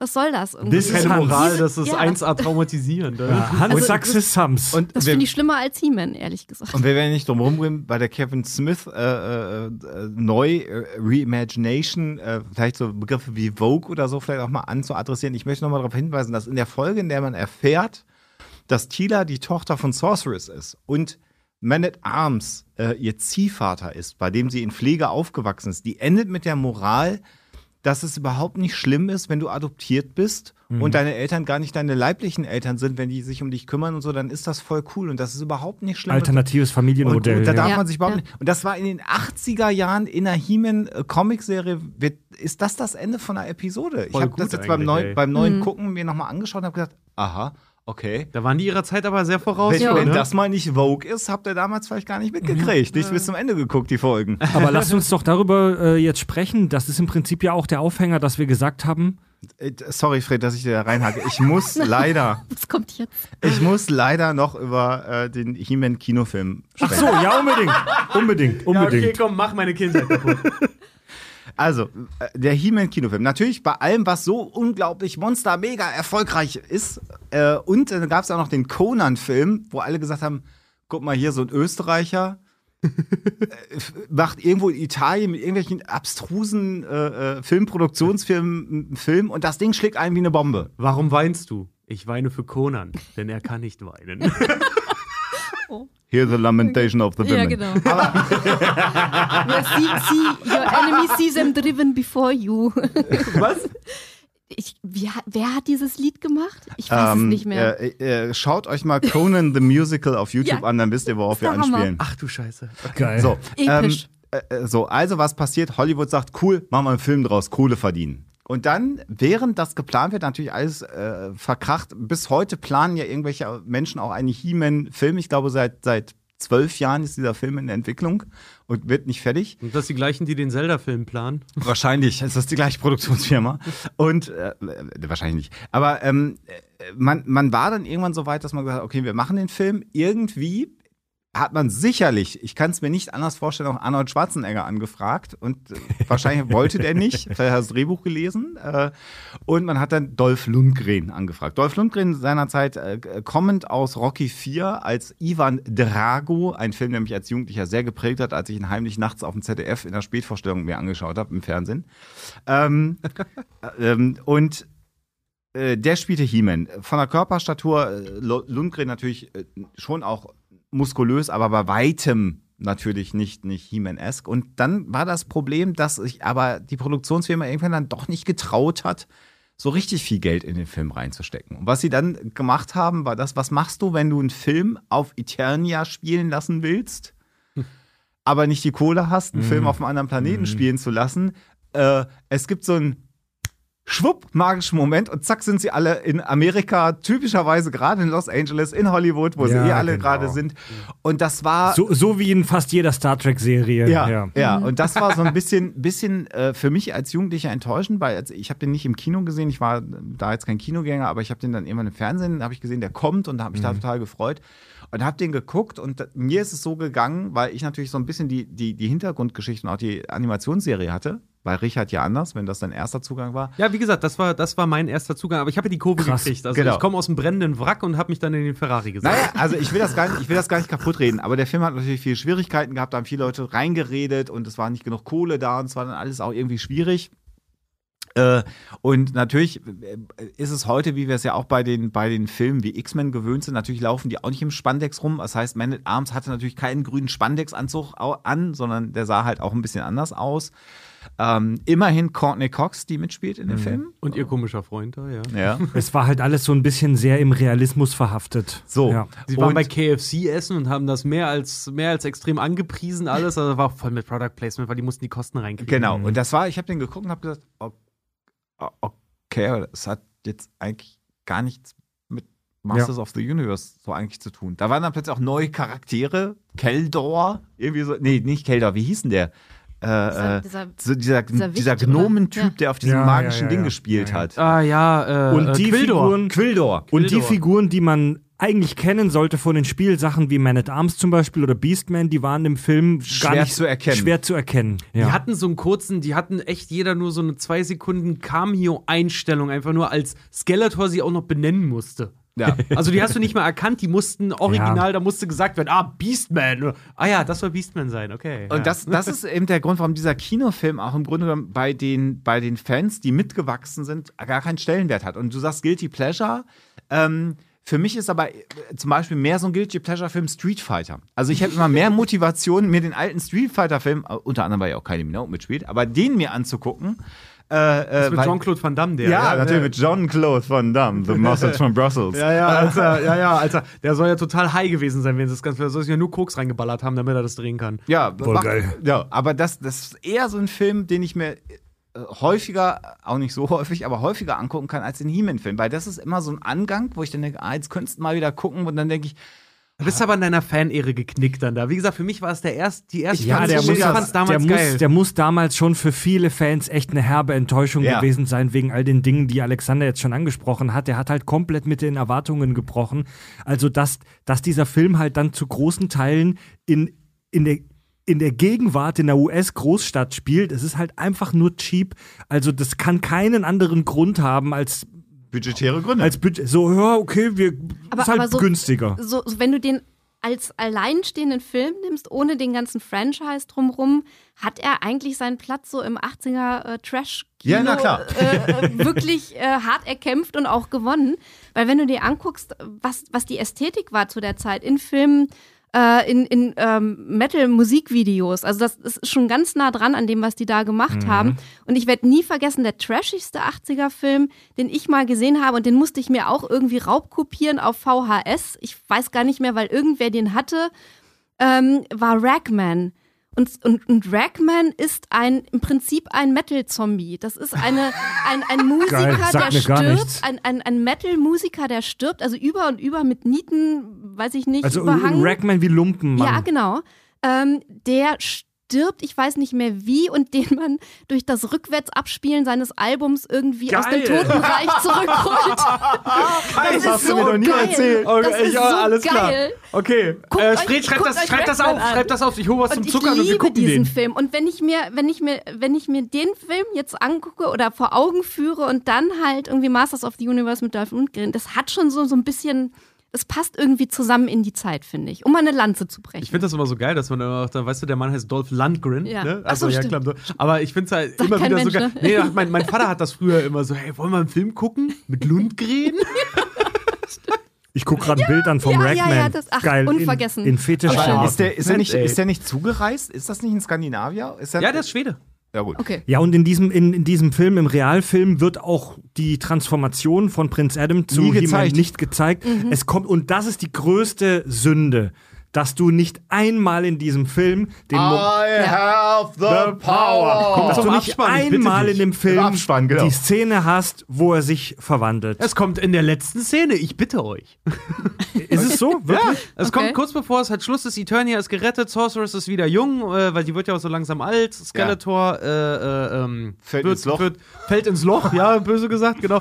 Und äh, da gibt's noch diese schöne Szene, wo sie dann zurückgehen und du siehst noch jemanden auf so einem Berg stehen, Dolph Lundgren in seiner wunderschönen Pracht, er ist ein echt hübscher Mann zu dem Zeitpunkt gewesen, äh, und ruft dann noch schön mit der deutschen Synchronstimme von Bruce Willis, ich habe die Macht! Ah, gut, Ja, gut, immerhin. aber zum Ende. Also dieses ganze Aber ja, Narrativ natürlich von- ist also null Fanservice. Na- Na- Narrativ der Doppelfigur fehlt halt auch komplett. Ne? Das ist Ja. schon, das war schade. Ja, und um hier den Bogen zu spannen, wenn wir schon von Fanenttäuschungen oder zumindest Kontroversen sprechen, es kam jetzt ganz frisch äh, in 2021 bei Netflix mit viel Tamtam eine neue Serie. I need a hero. Mit, mit einem krassen, geilen Trailer vorgestellt, untersetzt mit Bonnie Tyler. I need a hero. Und ja, Masters of the Universe Revelations. Ja. Die Offenbarungen. Äh, von Master of the Nerds, Mastermind Kevin Smith. Ja, gemacht. Und natürlich sind die Leute ausgerastet, als das announced wurde. Und natürlich hatten alle so viel Bock auf diese Serie. Fuck, was kommt. Und dann Weil es auch klar es, war übrigens, dass es keine Kinderserie sein Genau. soll. Das war ja Genau. auch noch ganz klare Ansage. Das ist Ja. als Fanservice für euch aus den 80er Jahren Ja. gedacht, ihr werdet euch ja wiederfinden. Das war Für eine die- Ansage. Ja, genau, aber die haben da auch, das, das muss man ihnen wirklich vorwerfen, jetzt wo, uns, wo ich es doch dann nochmal komplett gesehen habe, die haben äh, sehr viel Fanservice-Advertising betrieben und haben die Leute damit ein bisschen an der Nase Ach so. herumgeführt. Genau. Weil was Ja. sie wollten, Zumindest Serie- bisher. weil was sie wollten natürlich für die Abrufe sind die alten Fans äh, und haben denen aber wirklich falsche Sachen einfach versprochen. Nach der Veröffentlichung dieser Serie gab es einen regelrechten Shitstorm, einen weltweiten Internet-Shitstorm. Man kann es nicht anders sagen. Die Serie wurde bei der International Movie Database mit einer Wertung von 5.1 mit 5,1 abgestraft. Hat sie voll Und- nicht verdient. Es Nein. gab einen massiven Shitstorm, enttäuschte Fans auf der ganzen Welt. Ja, äh, das größte Problem der Leute war, dass He-Man und Skeletor in der ersten Folge dieser Wenn ihr es noch nicht Serie, gesehen habt, schaltet jetzt ab, ansonsten Ja. spoilern Genau, Spoiler, ja, sehr sagen, hart. rie- ja, heftige Spoiler, ja. Das größte Problem ist aber, dass äh, selbst wenn man die Serie nicht gesehen hat, hat man, Man das vielleicht mitgekriegt, schon ja. mitgekriegt, äh, weil es gab so viele Hate-Videos und Hate-Kommentare. In der ersten Folge, ich glaube fünf Folgen hat die Serie, in der ersten Folge am Ende verschwinden Skeletor und He-Man.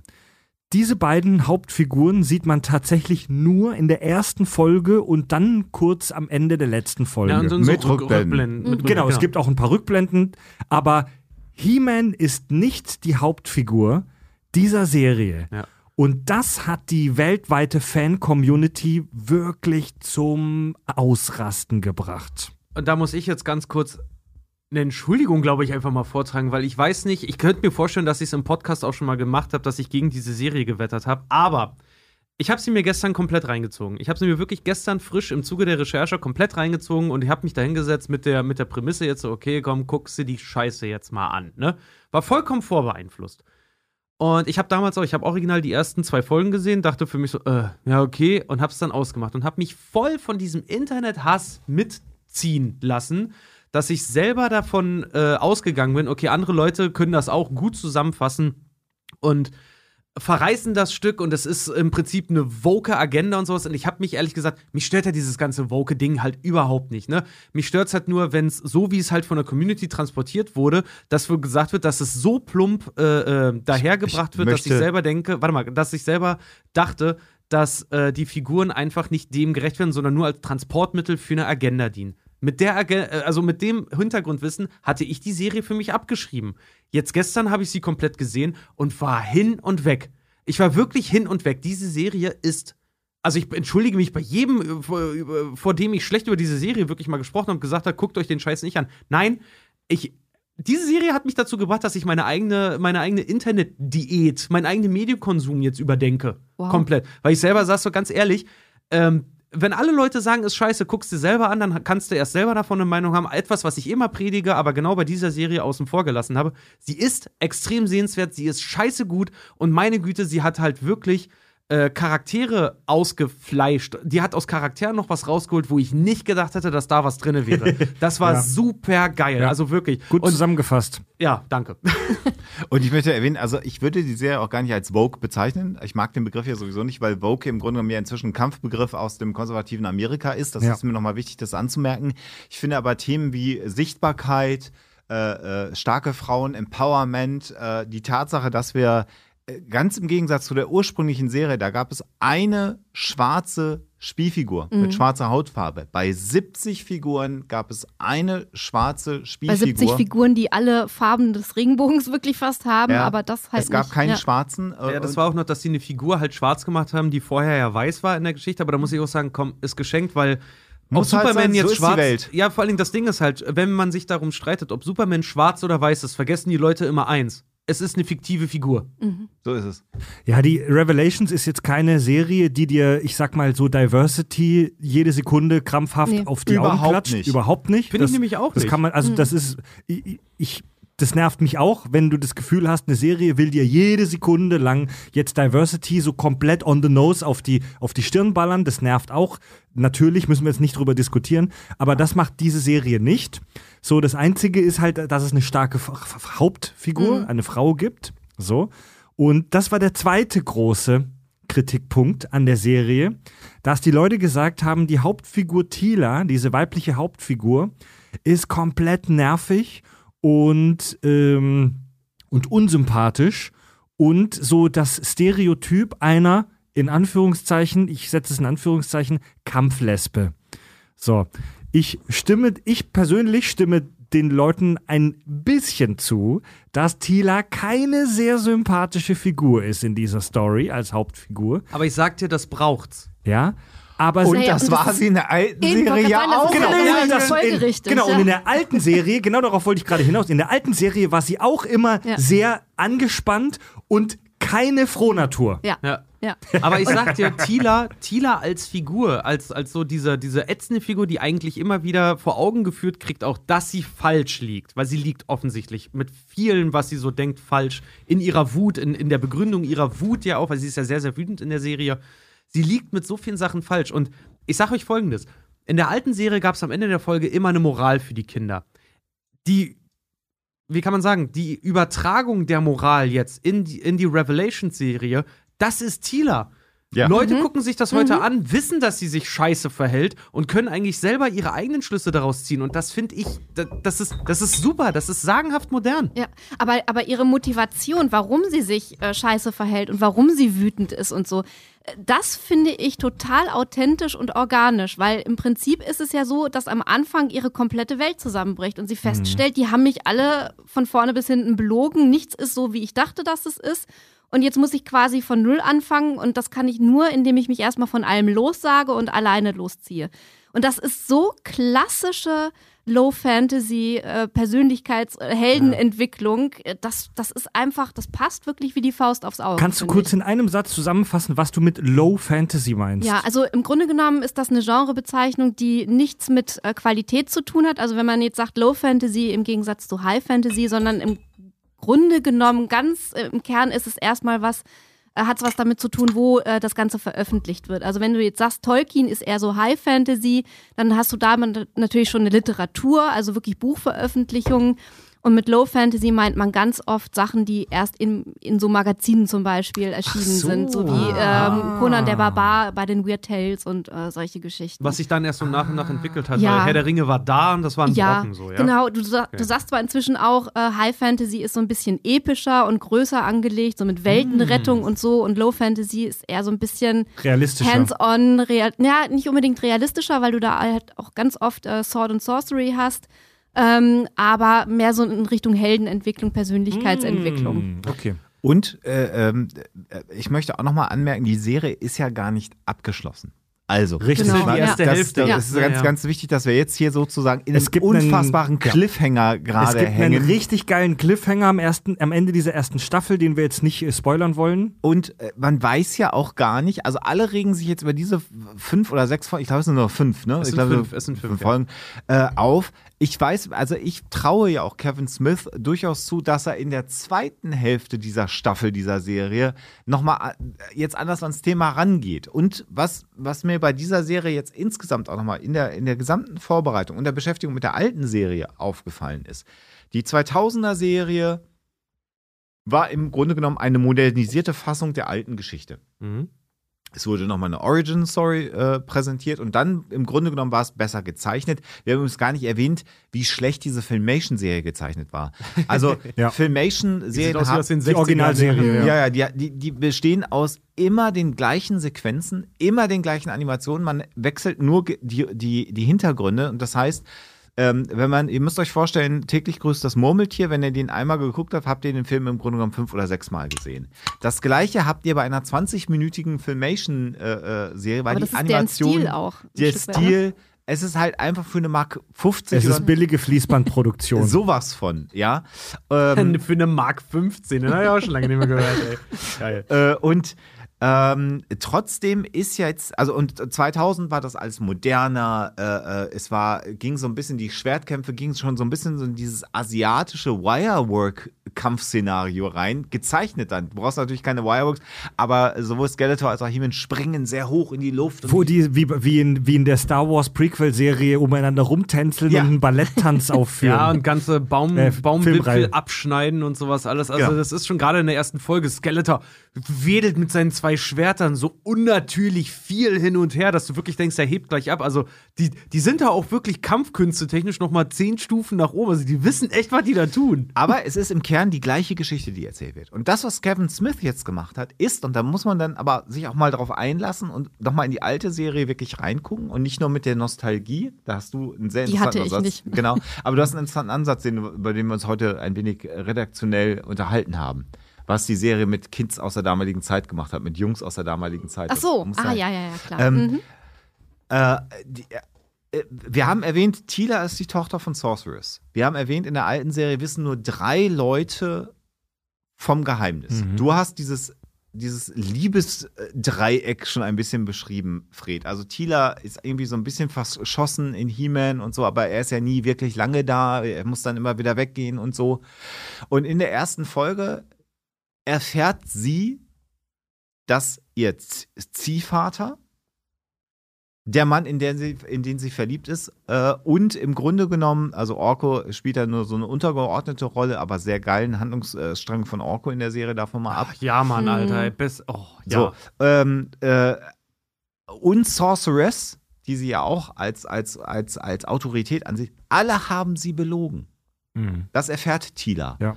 Und deshalb flippt sie ja aus. Und das ist im Grunde genommen aber zum einen eine ganz konsequente Weitererzählung der alten Serie mit dem Hintergrund, dass in Tila schon in der alten Serie ganz am Anfang angelegt war, dass Tila eine unfassbar wichtige Persönlichkeit in Eternia ist. Mhm. Es Das ist, ist, Ja. das ist ja. auch, es ist ja auch, dass Kevin Smith hat ja damit Werbung gemacht, dass ähm, He-Man Revelations anknüpft an die alte Serie. Direkte Direkt, Fortsetzung. Direkt, direkte Fortsetzung. Jetzt sind sich aber einige Leute uneins, wo hat er denn jetzt angeknüpft? Und da habe ich äh, heute auch noch in mehreren Foren halt, ich habe äh, im Zuge der Recherche halt auch so mich in so eine He-Man-Community halt so ein bisschen reingelesen und gemacht und getan und so Foren rumgesurft und habe auch bei zwei, drei Sachen mitkommentiert einmal, um halt Sachen nochmal zu erfahren. Weil es ist ja total geil. Du postest was Falsches im Internet und die Leute korrigieren dich sofort. Es funktioniert besser, als man denkt bei der Recherche. Das ist super geil. äh, jedenfalls ist mir dann sehr ans Herz gelegt worden, ey, Digga, wenn du He-Man verstehen möchtest oder Revelations, zieh dir mal äh, aus, der alten, äh, aus der alten Serie rein das Problem, die Folge, das Problem mit der Macht. kurze Korrektur, jetzt korrigiere ich dich. Die Folge heißt im Englischen Problem with the Problem with the Power, im Deutschen Gewissensbisse. Oh, okay. Ja, das ist übrigens die laut IMDb bestbewertetste Folge der Classic-Serie Okay. von äh, He-Man. Soll ich sie kurz zusammenfassen? Ja, gerne, weil das, Folge? äh, nur kurz gesagt, weil das ist nämlich tatsächlich unter den Machern von He-Man als auch äh, und in der Community die inoffiziell letzte Folge. Die wurde als letzte Folge mal angelegt. Mattel, äh, nicht Mattel, äh, ähm, Filmation. Filmation hat dann aber im Zuge dessen, äh, dass sie das auch an Fernsehsender verkauft wurden, äh, verkauft haben, hat die Reihenfolge geändert, Ja. weil es eine Monster of the Week Serie war. Und jede Folge war in sich abgeschlossen und sie haben die offiziell letzte Folge zu früh gezeigt und haben dann irgendeine banale Mhm. Drecksfolge, wo nicht mal Skeletor mehr vorkam und irgendwer von Snake Mountain, die haben sie einfach als letzte Folge geehrt. Was aber gar nicht so vorgesehen war, deswegen ist die letzte Folge von He-Man untergegangen. Aber Kevin Smith hat sich diese Folge genommen und Fred fasst die einmal Ja, zusammen. äh, laut IMDb die beste He-Man-Folge, äh, Gewissensbisse, The Problem with the Power. Skeletor lässt He-Man durch einen Trick denken, er hätte einen Unschuldigen getötet. Äh, ein, der Faker, der Gestaltwandler, hat sich als äh, Zivilist getarnt, als Leiche, als Zivilistenleiche. Und He-Man denkt, er hätte einen Unschuldigen getötet durch, einen, durch äh, zu wenig Nachdenken. Ja, weil, weil der ähm, er, Skeletor hat ein Bündnis mit den Trollen. Und die Trolle sind dafür bekannt, dass sie im wahrsten Sinne des Wortes herzlos sind. Die haben kein Herz, die haben keinen Herzschlag, die haben keinen Puls. Buchstäblich, ja. Genau. Und äh, Skeletor hat He-Man in eine Falle gelockt. Äh, und zwar dadurch, dass, äh, ich glaube, ein, ein interdimensionales Tor gebaut werden sollte. Und He-Man hat, hat Skeletor verfolgt und mein, Skeletor meinte, du erwischst mich niemals. Und He-Man, ah ja, wenn ich dich nicht kriegen kann. äh, Oder wenn ich dich nicht da rumkriegen kann, dann gehe ich halt hindurch. Genau, und das war das diese, Zitat, Und hat ja. diese Baustelle äh, zertrümmert, woraufhin jemand unter dem Schutt begraben Genau. Und als He-Man realisiert, ich habe einen Unschuldigen getötet, das ist eine Tiefe, die man in dieser Serie eigentlich sonst zu 99% vergeblich sucht. Als He-Man realisiert, ich habe einen Unschuldigen getötet, hängt er seinen Dienst an den Nagel, wie ordentliche Helden das natürlich tun, und entsorgt sein Powerschwert im bodenlosen Abgrund, im Abyss. So, und das bedeutet, He-Man wird bereits in dieser 80er-Jahre-Serie aus der Gleichung rausgenommen. Und dann ist es an Tila, also diese Serie, diese Folge war ein Foreshadowing im Prinzip auf Revelations. Dann ist es an Tila, Skeletor aufzuhalten äh, und sie erpresst Skeletor dann mit einer Bombe. Ja, sie läuft äh, bei Skeletor in die Bude rein und sagt, Junge, ich habe hier so eine Bombe in der Hand. Äh, biomechanische Bombe oder irgendwie irgendeinen Scheißdreck nennen. So, ich habe eine Bombe in der Hand und wenn ihr euch hier nicht gleich verpisst aus dieser Bude und aufhört, dieses interdimensionale Dingsbums da zu bauen, dann werde ich diese Bombe zünden. Und dann sagt einer von Skeletors Soldaten, she means it, let's get out of here. Und so schafft sie es dann mega plump mit einer Erpressung Skeletor aufzuhalten. Und am Ende der Folge bekommt He-Man äh, Adam seine pa Power dann wieder. Ist aber nicht derselbe wie vorher.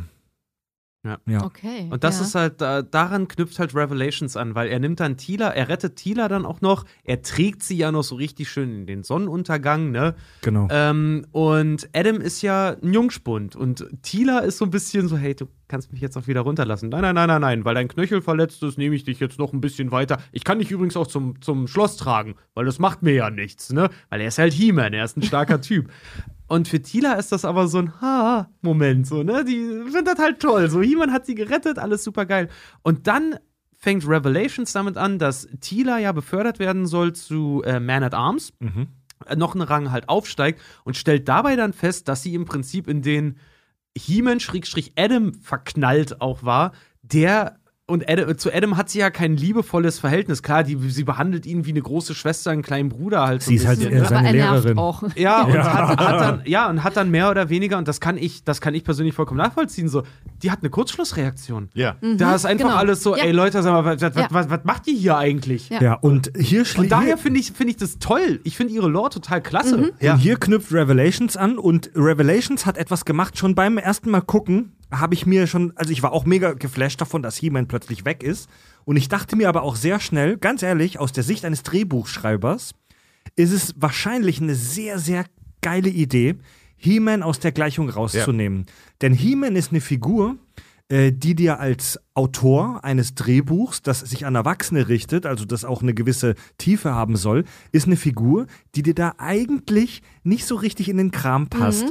Denn He-Man ist ja die maximale Power-Fantasie. Deus Ex Machina. Ja, Genau. er ist, Ja, omni, er ist genau. einfach omni omnipotent. Versuch Genau. mal gegen den stärksten Mann im Universum. Tila sagt das auch in den Comics mal, als Adam äh, sie darauf anspricht, so, hey, du sprichst nur von, von He-Man die ganze Zeit. So, ja, er ist halt der stärkste Mann im Universum. Da, da, daneben fühlt man sich schon mal klein und schwach mit Genau. weichen Knien. Ja, na klar, Mann, der ist der Herrscher des Universums. So, der, ist, der ist Ultra. Und wenn der du, ist viel stark. wenn du eine spannende Geschichte für Erwachs- Erwachsene schreiben willst, dann willst du Menschen, dann willst du Figuren haben, die Schwächen haben, die ihre Schwächen überkommen müssen, die Herausforderungen meistern müssen, die nicht gleich mal mit einem Fingerschnipp erledigt sind. Und da passt halt so eine maximale Power-Fantasie wie He-Man nicht gut rein. Und die vor allen Dingen halt auch während dieser ganzen Reise dahin, He-Man halt wieder zurückzuholen oder Eternia dann zu retten, weil es geht ja dann um, dass Eternia sein, äh, dass, dass der Lebensquell von Eternia ja Magie ist und Genau. mit He-Man weg und dem Schwert kaputt geht das alles nicht mehr. Ganz grob jetzt zusammengefasst. Aber am Ende der Reise ist es halt wirklich so, wenn sie He-Man dann wieder treffen im Elysium dann irgendwo, Ja. dass man sich selber als Zuschauer auch die Frage stellt, ja, jetzt kommt er wieder und was dann? Ihr seid doch alle gewachsen Das in der stimmt. Zeit. Ja, wozu, absolut. wozu braucht Eig- ihr? Also ja. eigentlich ist die Ja. Reise, Und- wir brauchen He-Man eigentlich nicht. Er ist ein nettes, er ist ein nettes, nettes, netter Zusatz. Aber das ist ja auch das Ding. Eternia sollte sich ja nie komplett auf ihn verlassen müssen. Also emanzipieren sie sich von ihm. Nee, ich meine, er ist ja eigentlich nur so, ein, so eine Art Katalysator für die Geschichte. Also, und als, als so eine Figur könnte er ja auch wiederkommen, äh, indem er sozusagen als, als äh, Leinwand dient, vor der sich alle anderen entwickeln. Also das äh, könnte ich mir vorstellen, dass sie das dann unter Umständen auch machen, weil, äh, wie du sagtest, sie hatten eigentlich nur die Wahl, ihn ganz rauszunehmen aus der Gleichung oder irgendwas mit ihm anzustellen, dass er selber Ja. ähm, eine Figur mit Problemen, mit, mit mehr Tiefe, mit Schwächen ähm, wird. Und man weiß halt auch nicht, also wenn sie das gemacht hätten oder wenn Kevin Smith das gemacht hätte, dann wäre der Aufschrei wahrscheinlich genauso groß gewesen. Also Ja, insofern. es ist auch ein absoluter Fandruck, weil was die Fans dann natürlich wollten, war klassischer alter He-Man. Aber da muss ich auch ganz ehrlich sagen, so rein, jetzt mal so ganz blöde, aus einer, aus einer Schreibersicht, aus einer interessant, also aus einer Schreibersicht von jemandem, der eine interessante Geschichte erzählen möchte, ist äh, He-Man Revelations, das ist eine Meisterklasse. Ja. Das ist so gut. Alleine die, die, die, ich glaube, die dritte Story ist es, die dritte Folge, wo sie äh, mit ähm, äh, Scareglow, Ja. wo sie sich ihren Ängsten stellen müssen oder sowas, wo, Wo er- Orko, Ja, da, oh, wo das Orkos. Hintergrundgeschichte dann noch erleuchtet wird. Und Evelyn und, und alle, die da mit drin. Meine Fresse war Und das Tila gut. wird gezwungen, äh, im Grunde genommen ihre größte Angst preiszugeben, Ja. um Scarecrow zu gehen. Also allein dieses äh, Story-Motiv. mich Und also man muss, sich, man muss sich halt vergewärtigen, dass diese Figuren ursprünglich Wir der haben lange darüber geredet. diese Figuren entspringen ursprünglich der Sauffantasie von ein paar Spielzeugdesignern, von- zu denen in den 80ern alle gesagt haben, was habt ihr geraucht? Ja, aber das wird dem wieder gerecht. Un, un, un, unbegrenzte Möglichkeiten. Mit diesem Cast an Figuren hast du unbegrenzte Möglichkeiten, weil Und- die, das sind ja alles Persönlichkeiten. Und irgendwo. Kevin Smith hat und sein Team haben da sicherlich mega viel richtig gemacht. Ich muss aber ganz ehrlich sagen, ein Teil von mir versteht auch die Hate Crowd im Internet. Nostalgie ist halt ein großes Ding. So, wir haben bei wir haben hier bei den Kakis auch schon oft natürlich über das Thema Nostalgie gesprochen. Es gibt äh, die von unseren Hörern auch gerne wieder, also von, von unseren Hörern wird gerne darauf angespielt, so von wegen, oh, es ist vier Grad wärmer geworden gerade.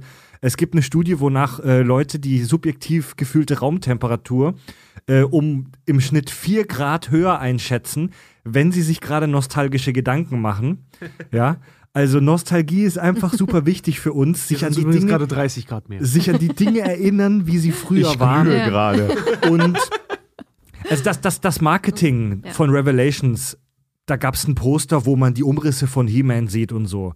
Das hat ja schon He-Man benutzt, ihn als Figur. Die Serie hat den Namen He-Man nicht im Titel. Genau. Es ist nicht He-Man Revelations, es ist Masters of Universe Übrigens, Revelations. die Originalserie hieß ja, hieß sie He-Man and the And Masters of the Universe? Ja, hieß Ja. sie, ne? Ja. Ja, also man kann dem Marketing der Serie schon vorwerfen, dass die falsche Versprechungen gemacht haben. Aber Leute, ey, das ist Kunst. Wollt ihr immer genau wissen, was auf euch zukommt? Da, Ja. Natürlich wollt ihr das nicht wissen. Wenn ich eine Serie über die griechische Mythologie mache, unsere Hörer lieben die alten Griechen, wenn ich eine Serie über die griechische Mythologie mache, dann packe ich aufs Poster Fett Zeus. Und Zeus stirbt in der ersten Folge. Ist doch geil, ist doch spannend. Ja, ganz genau, da, weil da, darum geht's halt einfach. Und da, Lass mich gerade noch einen Punkt, bevor Oh wir ja, da klar, einsteigen. Weil das, als du sagst Elysium, He-Man im Elysium, was ich da absolut faszinierend fand, war, dass aus der Sauflaunen, lass mal Plastikfiguren für einen schnellen Dollar machen, Nummer, in dieser Serie, nicht nur nehmen sie ihn erstmal aus der Gleichung raus und ich bin da völlig dabei. Superman fand ich als Superhelden übrigens immer nicht spannend, weil der mir zu stark war. ja, So geht's uns allen, Ja, ja. Der, Ja, Ist, der ist der Boy Scout unter den Superhelden. So. Der kann alles. So, ne, wenn es Kryptonit nicht gäbe, dann müsste man gar keine Geschichten erzählen. So. Ähm, und in dem Moment, wo sie nach Elysium kommen, also äh, es heißt ja nicht so, es heißt ja, Ja, ich weiß. Ich, In den I- I- Paradiesgarten. Ja, beziehungsweise nee, es gibt ja äh, Hm. Eternia und dann ist es. Äh, das heißt ja alles fast Pre-Turnier? gleich. Nee, nee. Nee, aber das heißt, es heißt ja, Ja. fast, fast Ja, alles das gleich. aber auf jeden Paradies Fall- da, ja. Sagen wir mal, dieses, dieses, dieses Heldenparadies. Und dann da, ja. stellen wir plötzlich fest, und das, das fand ich, als ich es gesehen habe, da, habe ich einen Schauer gekriegt, dass He-Man ja nur in einer langen Reihe, in einer äh, endlosen Zeitreihe von Helden einer von Helden ist. Mhm. Und äh, nicht nur ist er, er ist jetzt der He-Man, der aktuelle, den wir alle kannten, aber vor ihm gab es Generationen von anderen Helden, die da mit ihm jetzt in diesem jenseitigen Bereich sich dann ausruhen dürfen von ihrem Stimmt, Heldenwerk. die, die lernen da den Original He-Man Grayskull kennen, quasi, So. nachdem Lo- Schloss Grayskull benannt ist. So, Ja. äh, das fand ich einen genialen Kunstgriff. Und dann wieder, um, um auf den Fanservice zurückzukommen, die Figuren, die du da siehst, sind den Original-Prototypen für die erste He-Man-Figur dann wieder nachgezeichnet. Ah. Das ist, wenn du dich natürlich in dieser Lore bewegst, ist das so ein geiler Fanservice. Und es zeigt nochmal, dass He-Man, die Figur von He-Man, in dieser Fortsetzung, äh, gut, es hat, ich weiß nicht, wie viel gab es? 60 Folgen, 64 Folgen in der ersten Serie. Es ist, ist sehr viel. 130 insgesamt. So. Äh, es, es wird dir ganz klar gezeigt, das ist nur eine Etappe der Geschichte von Eternia. Die Geschichte von Eternia, die Geschichte von der Macht ist viel, viel größer. Und so wie, wie He-Man irgendwann nicht mehr ist, waren auch seine Vorgänger irgendwie nicht. Und jetzt, das hat mich so geflasht, weil mit dem Gedanken, dass natürlich Tila als Tochter von Sorceress im Grunde genommen könnte Tila der nächste He-Man im Grunde genommen auch werden. Das bleibt ja alles noch sehr, sehr offen im Moment. Spoiler, Fragezeichen. Es ist jetzt pure Spekulation, aber das hat mich dann auch komplett abgeholt und auch hat mir diese, diese, ähm, diesen Stutzmoment, den ich natürlich auch hatte. Erste Folge, alles vorbei und du denkst, hat, Alexander, wenn deine Fantheorie mich jetzt gespoilert hat, du, dann zeige ich dir aber mein Grayskull, Alter. ja. äh, Das ist immer mega gefährlich bei geilen Fantheorien, die können dich auch spoilern. So, so nennt to, äh, Fred übrigens seine Kniescheibe. Ah, okay. das, das hat mich aber, habe ich also auch äh, vom, vom, vom Story Arc halt total geflasht. Wobei mich dann das Ende der, der, der, der ersten Hälfte dieser Serie dann Ey. noch mal mehr geflasht Ja, hat. das aber war, aber generell halt auch die geschriebenen, also diese geschriebenen Dialoge halt auch. Das, das ist, es gibt ein, es gibt einen Dialog, den ich, den ich sehr, sehr anprangere. Das ist, äh, wenn Tila mit Prinz Adam dann im, im Jenseits da quatscht und, ihn, und er wirklich sagt so, ey, Alter, Tila, so, ich bin für euch gestorben. Und sie dann sich nur zu ihm umdreht und sagt so, ja, aber wir mussten damit leben. Wo ich so, okay, alles klar. So, du willst jetzt gerade auch nur sauer sein, ist in Find ich- Ordnung. ich Ich, find- ich, wette, du weißt selber, das war eine dumme Aussage jetzt Ich gerade. finde so, den ne? Satz geil, ehrlich gesagt. Ich finde den furchtbar. Ich finde den ganz, ganz schnell, weil das ist so ein passiv-aggressiver Bullshit. Naja, halt aber es nur. zeigt aber auch ihren tiefen Schmerz. Ne? Also Ja. er ist gestorben, sie liebt ihn und sie muss jetzt damit Ja. umgehen, dass sie nicht nur den ungeliebten Ziehsohn verliert, sondern auch ihre Liebe und sie hätte alles anders haben können, wenn er sie nicht angelogen hätte. Ja, na klar. Das aber kommt ja alles in äh, dem Moment auch zusammen. Aber, aber diese, weißt du auch, dass sie dann, äh, weil Eternia lebt ja dann eine Zeit lang halt auch so, es gehen, vergehen ja, wenn sie das Elternhaus, äh, das Königshaus dann da verlä äh, verlässt, vergehen ja auch offensichtlich ein paar Jahre und so, ne? Na klar. Ähm, ich kann eine Sache wirklich verstehen, dass Tila halt plötzlich extrem männlich aussieht, einen Sidecut hat und äh, durch die Lande zieht und einfach irgendwie halt alles kann. Es ist so ein bisschen Ray Skywalker. Äh, ich, oh Gott, ich, jetzt habe ich sie so genannt, aber das ist so ein bisschen Ray, Ray Character äh, Weiß nicht, wovon Development. du redest. Was ist das? Naja, es, Existiert nicht. naja, es ist. Achso, okay, weiß, ja, nee, weiß ich auch nicht. Weiß gar nicht, was ich gerade gesagt habe. Ja. Nee, aber ähm, das ist so ein bisschen für mich ähm, neues Star Wars, so ein bisschen so. Sie kann Dinge, weil sie eine Frau ist. Das sehe das seh ich hier und da, sehe ich das auch ein bisschen so, wo ich Gut, selber. He-Man konnte Dinge, weil er halt ein Typ Ja, ist ganz und genau, muskulös ganz genau, ist. das wollte ich nämlich gerade. Aber auf der, anderen, auf der anderen Seite kann He-Man Dinge, weil er halt ein Typ ist, okay. Ja. Ähm, aber, äh, Aber Leute, seid, seid wirklich, wer sich an solchen Sachen aufhängt, seid offen für solche, für solche Dinge. So, so, es ist ja trotzdem, noch- also jetzt mal blöde gesagt, es ist trotzdem Eternia und ihr kriegt so viel mehr. Und wie ich es vorhin auch schon gesagt habe, Tila ist der Aufhänger für die eigentliche Moral hinter der Geschichte und die ist noch nicht auserzählt. Ja, sie verhält sich scheiße. Ja, sie verhält sich irrational. Aber seien wir mal ganz ehrlich, sie ist auch nur ein Mensch. Ja. So, sie, sie, sie hat zwar unglaubliche Fähigkeiten, aber ich, ich sag's ja auch immer, so Superheldenfähigkeiten bedeutet gleichzeitig super Emotionen.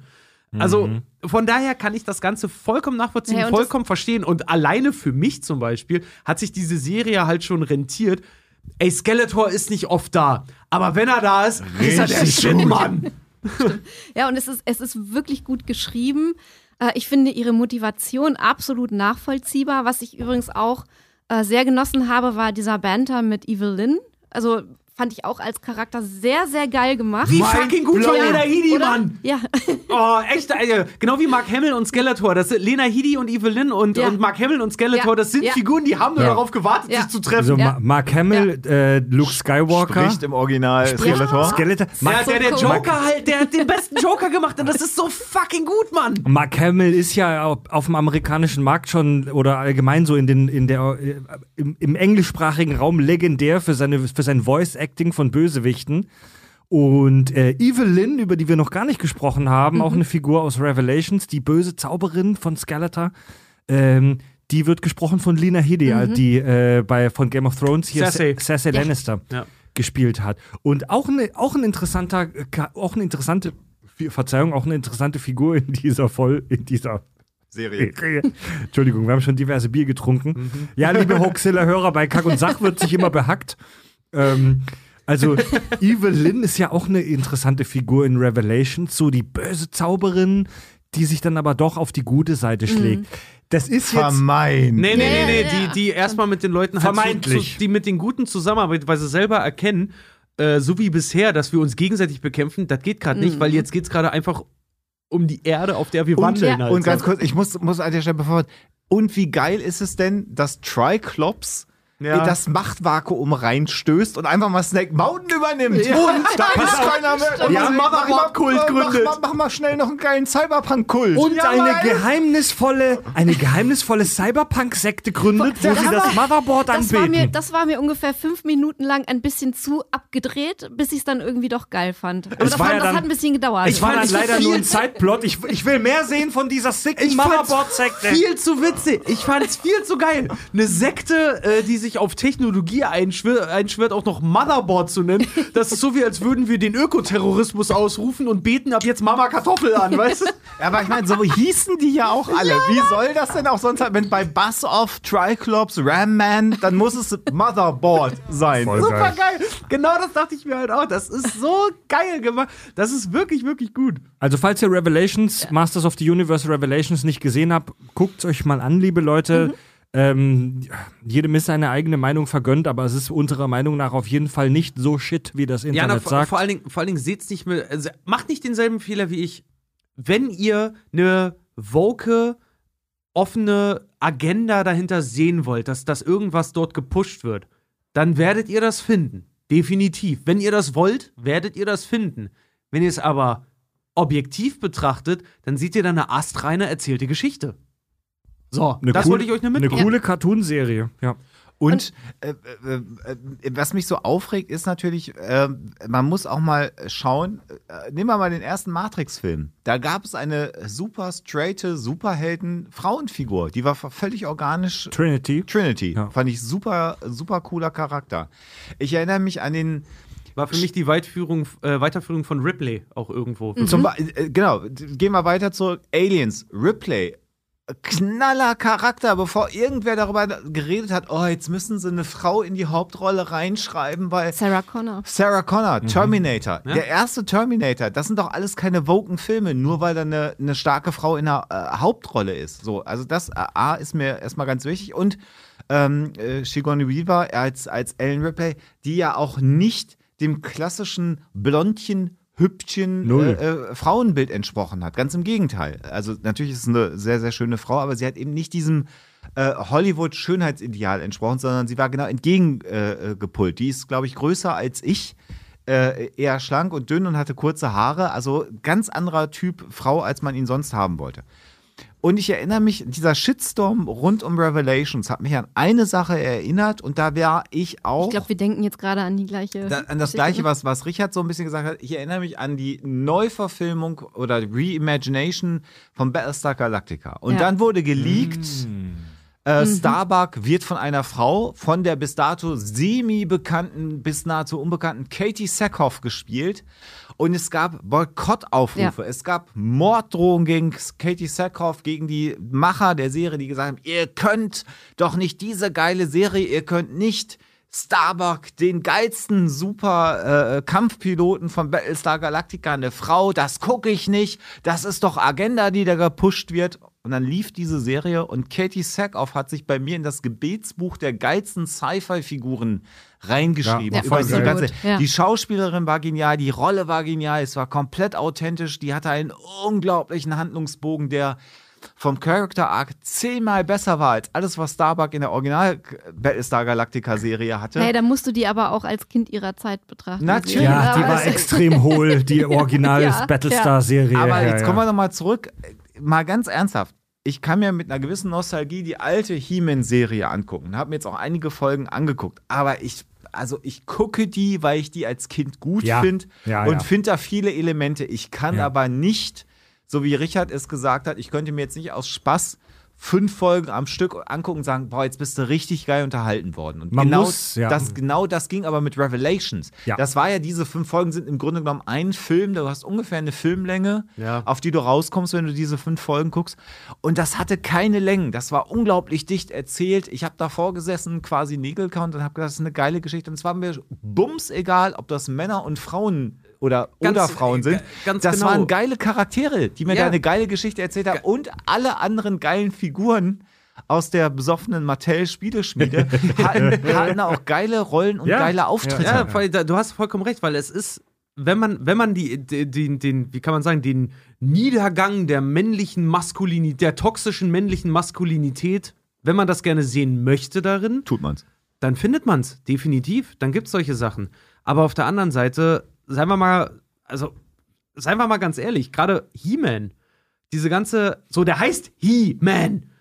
Aber diese ganze Serie halt auch vorher hat immer auch gezeigt, dass He-Man ohne seine Freunde halt auch einfach nichts ist. Es geht nicht um einen Umschwung, es geht nicht darum, jemand Neues großartig zu etablieren, sondern es geht darum, eine andere Sicht der Dinge zu eröffnen. Und das ist genau das, was nur zu befürworten ist. Mhm, Also ich, ich kann es natürlich vor dem Hintergrund verstehen, ähm, wenn du jetzt jemand bist, der sich äh, in der Kindheit wirklich sehr über äh, He-Man selbst als Figur definiert hat, wenn du daraus deine Selbstwirksamkeit gezogen hast, wenn der sozusagen Wenn du dich das in deiner über 30 jetzt aber noch machst, dann hast du aber andere Probleme. So, genau, also wenn, wenn wirklich He-Man es war, der dafür gesorgt hast, dass du ähm, einen Moralkodex aufgebaut hast, dass du gelernt hast, Dinge anzupacken, dass du äh, dich wirklich ähm, macht, mächtig gefühlt hast, äh, dann kann ich verstehen, wenn du dann irgendwie ein paar Jahrzehnte später genau das wieder erwartest, dass du sozusagen einen Teil deiner Kindheit nochmal ähm, einfach nur mit technisch neuen Mitteln vor Augen geführt kriegst, ähm, dann wirst du natürlich enttäuscht sein. Also wenn du sozusagen dich Veränderungen von vornherein verschließen willst, also ich finde diese ganzen Shitstorms, die bei, bei neuen Interpretationen auftreten, die sagen ganz viel darüber auf, äh, aus, wie wir mit Veränderungen umgehen. Äh, nämlich manche von uns gar nicht gern. Ähm, das war bei, bei Battlestar Galactica so, das ist äh, bei äh, Masters of the Universe Revelations so gewesen. Und es gibt ja noch viele andere, ähm, äh, vielleicht Serien oder, oder Filme, wo das auch der Fall ist, weil ja wirklich jede Serie, jeder Film äh, auch ein Zeichen der Zeit in sich trägt. Das ist völlig normal. Also Ja. Filme der 60er, James Bond-Filme, die frühen, um Himmels Willen, äh, da hat sich in der Zwischenzeit verdammt viel getan in der Entwicklung. und Alles auch in der Vogue geworden. gesellschaftlichen Bond, total. Vogue. Aber, naja, ähm, wird befreit von es- seiner toxischen Maskulinität. Genau, es gibt, es gibt zum Beispiel diese, diese Serie Bridgerton ähm, bei Netflix, wo die Königin von England von einer Schwarzen gespielt wird. Es gibt eine Neuverfilmung der äh, irgendwie sechs Frauen von Heinrich dem Achten, wo Anne Boleyn von einer Schwarzen gespielt werden wird. Habe ich selber noch nicht gesehen, finde ich sehr, sehr spannend. Und das sind natürlich alles Sachen, wo manche Leute sagen würden, aha, da ist die Agenda wieder. Das müssen sie jetzt natürlich machen, weil das irgendwie gesellschaftlich so erwünscht ist. Du kannst aber auch sagen, erstens, ähm, man muss gewisse Dinge verändern, auch im Filmbusiness, weil sonst Rollenangebote auch auf ewig so beschränkt bleiben, wie sie mal gewesen sind. Also wenn du sagst, irgendwie, Anne Boleyn war natürlich keine Schwarze und deswegen darf sie auch auf ewig nicht von einer Schwarzen gespielt werden, dann äh, bleibt dieses Rollenangebot für ewig verschlossen. Oder äh, eben bei der Königin Ja, von England Gut, oder bei so. so, bei so Gut, das historischen. halt, ja, okay, da muss Ja. ich aber sagen, auf der anderen Seite, äh, lass, lass mal einen weißen Malcolm X spielen, zum Beispiel mal. Ne? Okay. Bei so, bei so Andersrum historischen, ja. okay, Ale- Alexa, da möchte ich dir widersprechen, bei so historischen Verfilmungen, wo es wirklich um eine reale historische Figur geht, kann ich es schon verstehen, wenn, wenn da Kritik kommt, dass, dass da jetzt plötzlich, keine Ahnung, eine schwarze Schauspielerin äh, Queen Victoria Ja, ja, spielt. Ja, ich will, ich will, kein, ich- ich, Ja? ich will, also eine Biografie mit weird. Dave Bautista als Mike Tyson würde ich mich schwer mit tun, Okay. muss ich dir auch sagen, Also weil den ich Typen weird. gibt's, gibt's ja, Ja? Find Der ich war weird. schwarz oder ist schwarz. weil, weil ich finde, aber ey, das ist jetzt ein anderes Ja, okay, Thema. okay, ist ein anderes Thema. Aber- also ich persönlich finde es Ja. aber einfach spannend, äh, mit dieser Erwartungshaltung äh, zu spielen, weil du natürlich da als Filme- oder Serienmacher sehr genau ablesen kannst, ähm, äh, wie das Publikum eben mit Veränderungen äh, Ja. umgeht und wie sich sozusagen die Gesellschaft wirklich verändert und weil du damit natürlich auch wichtige Diskussionen, Und wie auf wir der sie ja hier anderen- gerade auch führen. Und, und äh, auf der anderen Seite gebe ich dir auch vollkommen, auf der anderen Seite gebe ich dir halt auch recht, weil wir sind Erwachsene und hinterfragen unsere Meinungen. Das tun Erwachsene. Ähm, das ist halt alles Kunst. Ja. Ja. So, das ist halt alles Kunst und in der Kunst ist eigentlich alles erlaubt. Man muss es nicht gut finden, jeder hat das Recht darauf, eine Meinung zu haben und auch Dinge scheiße zu finden, Ja. aber es ist halt Kunst. Ja. Ich, anderes Beispiel, Foundation, äh, Apple Plus Serie, die gerade gestartet ist. Äh, eine, äh, quasi die Hauptrolle im Buch von einem Mann gespielt, wird in der Serie von einer schwarzen Frau äh, gespielt. Ich habe jetzt erst die ersten Folgen der Serie gesehen, habe dann nochmal in das Buch reingelesen und äh, das war mir beides bums egal, weil die Figur in der Serie gut ausgeflasht ist und äh, das Buch einfach auch sehr, sehr alt ist äh, von Asimov. Das Und ist weil halt man auch sagen muss, dass bei Asimov-Geschichten und besonders bei Foundation die Figuren eigentlich relativ wurscht sind. Ja, richtig. Es, geht, Ja. es geht darüber, was sie sagen, aber eigentlich nicht, wer Ja, es ja, sagt. ja, ja. Also es geht um das Empire im Grunde Ja, okay, genommen. gut, da muss ich jetzt auch sagen, wenn ich jetzt eine, Lovecraft, eine verfilmte Lovecraft-Story halt irgendwo sehe, dann ist es mir auch scheißegal, ob es ein Mann oder eine Frau ist. Wie gesagt, für mich, für mich, ich, ich gehe da vollkommen mit. Für mich ist nur die einzige Linie, sind für mich zum Beispiel sind historische Figuren, Okay. wo ich sage, äh, Kann man, wo ich, wo kann ich man selber, darüber argumentieren, ja. Ja, ganz genau, wo ich mir halt auch selber denke, weil für mich ist das immer ein schmaler Grad äh, zum Abwiegen, weil, sorry, es wird niemals ein schwarzer Hitler spielen, beispielsweise, weil einfach. Fände ich aber sehr spannend, wenn Fände das ich mal auch war. auf jeden Fall mal ich spannend. Aber warum nicht, aber Warum nicht, ey? warum nicht, ne- warum nicht eine andere Figur damit annehmen? Aber was fiktive Personen angeht, ey, meine Fresse, mach die braun, gelb, grün, violett, lass sie leuchten, Liebe Leute, Diamantenfarben ähm, ist mir scheißegal. Wenn man, wenn man über so Diversity-Themen spricht, dann rennt man immer gleich in so eine riesengroße dreistündige Mal Diskussion wieder rein. runterfahren. Ja, Das ja. ist, Ja, das, genau. ist ja, das ist ja auch an vielen Stellen wichtig und gut, aber ein spannendes Thema, das tatsächlich sogar dazu passt, habe ich noch für den heutigen Abend und zwar die Gay-Ikone He-Man.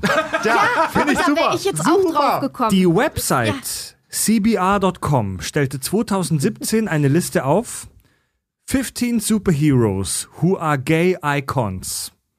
Was? ja, ja, Auf Platz ernsthaft, ja. 1 Geil. landete übrigens Batman. Ein Mann, der jede Nacht in Lederkluft äh, rauszieht. Oh, echt? Ist das nicht Latex sogar? ja. Ja. Scheißegal, der Mann Und- ist True Metal. In dieser Liste ist auch He-Man mit seiner hypermaskulinen Darstellung. Ja? Äh, Prinz Adam hat eine geheimnisvolle Identität, von der nur er und seine engsten Freunden will wissen. Ah ja, okay. Seine Mutter erfährt davon, unterstützt ihn, ist aber ein bisschen besorgt, dass er sein Schwert zu hart schwingt.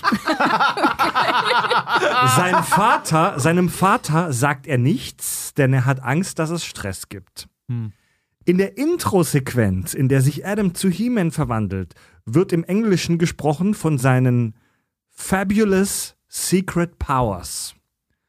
Fabulous ist ein, Co ist ein so ein Codewort für die Gay-Community, ja, wo man an, an dem man sich erkennt und mit dem man sich gerne identifiziert und Ich beschreibt. finde es so ja? schön, dass er im Englischen gesagt when I held, when I held my sword aloft. Er sagt im Englischen aloft. A Loft ist auch so eins Ja? von diesen. Im ja. Laufe seiner Transformation verliert Adam ähm, die meisten seiner Kleidungsstücke, äh, reitet in einer Fetischrüstung auf einem bunten Tiger und in seiner Originalform, in seiner Alltagsform trägt Prinz Adam eine rosa Weste. Und es gibt zwar ein paar romantische Anspielungen im Und hat Bezug eine fliederfarbene Hose. Ja. Ich möchte es nochmal erwähnen. und es gibt zwar ein paar romantische Anspielungen in Bezug auf seine Beziehung zu Tila, aber es kommt nie zu mehr. He-Man vermeidet engere Beziehungen zu Frauen, zieht stattdessen durchs Land mit einer Entourage von Ale- muskulösen und leicht bekleideten Männern. Ale Alexander stirbt gerade vor Lachen. Ja. He-Mans Rivalität ist zwar eher unschuldig, ähm, beschränkt sich meistens auf Kämpfe und Wrestling mit Wortgefecht, aber manche sprechen, also wie gesagt, ist jetzt sehr interpretativ, aber manche Fans sprechen bei seiner Beziehung zu Skeletor von einer tragischen Liebesgeschichte. Naja, ich meine, was, ich weiß nicht, ob das noch kommt, aber He-Man hat das eine, den einen Teil des Schwertes, Skeletor den anderen, und wenn die Schwerter verschmelzen, dann, äh, ne? Hm, werden sie zum Superpimmel. Ja, Ja, so. Okay, ja. Die Website comicgears.com schreibt zu dem Thema, äh, übersetzt, frei übersetzt von mir, diese Serie besteht aus zwei schrulligen Dummerchen, die miteinander scherzen und ringen. Skeletor und He-Man sind die lauten, schrägen Onkel, die man nur ungern ins Kino mitnimmt. Ja. Und also, also, liebe Leute, ob die, Alexa, Alexa, Alexa hatte mir, hatte mir auch noch Ja, einen, ich weiß äh, leider nicht mehr, von wem der Artikel ist. einen Tix zugeschmissen heute, Genau. um den, der das auch auf Deutsch nochmal alles Ja. aufgreift. Äh, und der End, dieser Artikel endet sozusagen mit dem Fazit, wie konntet ihr das damals gut Naja, und- finden und nicht Vogue finden? Ja, ne, und vor allen Dingen die Evil Horde als die Village People, das fand ich irgendwie auch irgendwie. Ja, da war dann noch so ein Foto von den Monstern, darunter ein Foto von den Village People mit dem Indianer und so, da waren dann so die passenden Geil. He-Man-Figuren drunter gesetzt, wo man denkt, ja, eigentlich hm, da bunte Leute in bunten Kostümen mit lustigen die, die, Kopfbedeckungen. die Transformationssequenz von He-Man äh, hat auch sehr stark, also rein optisch und vom Schnitt her, sehr starke Parallelen zur Transformationssequenz von Sailor Moon. Also, das ist schon alles, ich sag mal, relativ so, ähm, da, da, da verschwimmen die Grenzen zwischen den Geschlechtern, ja, in diesem ganzen Stil, wie das gezeigt wird. Ey, Leute, ganz ehrlich, ob die Macher das beabsichtigt haben, das wissen wir nicht. Und wahrscheinlich nicht. Nee. Weil, wahrscheinlich nicht. Wahrscheinlich nicht. Ähm, aber die Cartoon-Serie, das ist noch eine, ähm, eine Anekdote. Die Cartoon-Serie wurde ja von Filmation gemacht, von dieser Firma. Und die Tochter des Filmation-Firmenchefs hatte auch eine leitende Position in der Firma und sie outete sich Anfang der 2000er als lesbisch und sie wurde angesprochen auf diese Fantheorie und sie meint, sie sagte sinngemäß, naja, keine Ahnung, ob das jetzt wirklich so ist, ob He-Man schwul ist. Aber eins kann ich euch sagen: Damals war Filmation einer der schwulsten Orte der Stadt. Nein.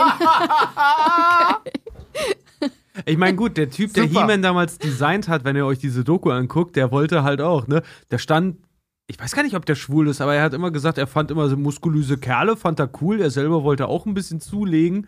Und äh, ist aber auch ein sehr, sehr schmächtiger, sehr, okay, ich sag's mal so, wie es ist. Er, er sieht ein bisschen schwul aus. So, ne? No, äh, no offense.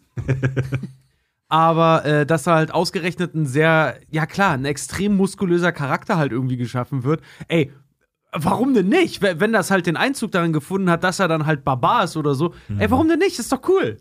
Es ist mir halt, aber das liegt auch an mir, es macht ihn nicht besser oder schlechter. Also selbst wenn jetzt in der Kevin Smith-Serie noch rausstellt, sich das, dass He-Man im, im Grunde genommen äh, schwul wäre, das wäre mir halt auch bums egal. Ja.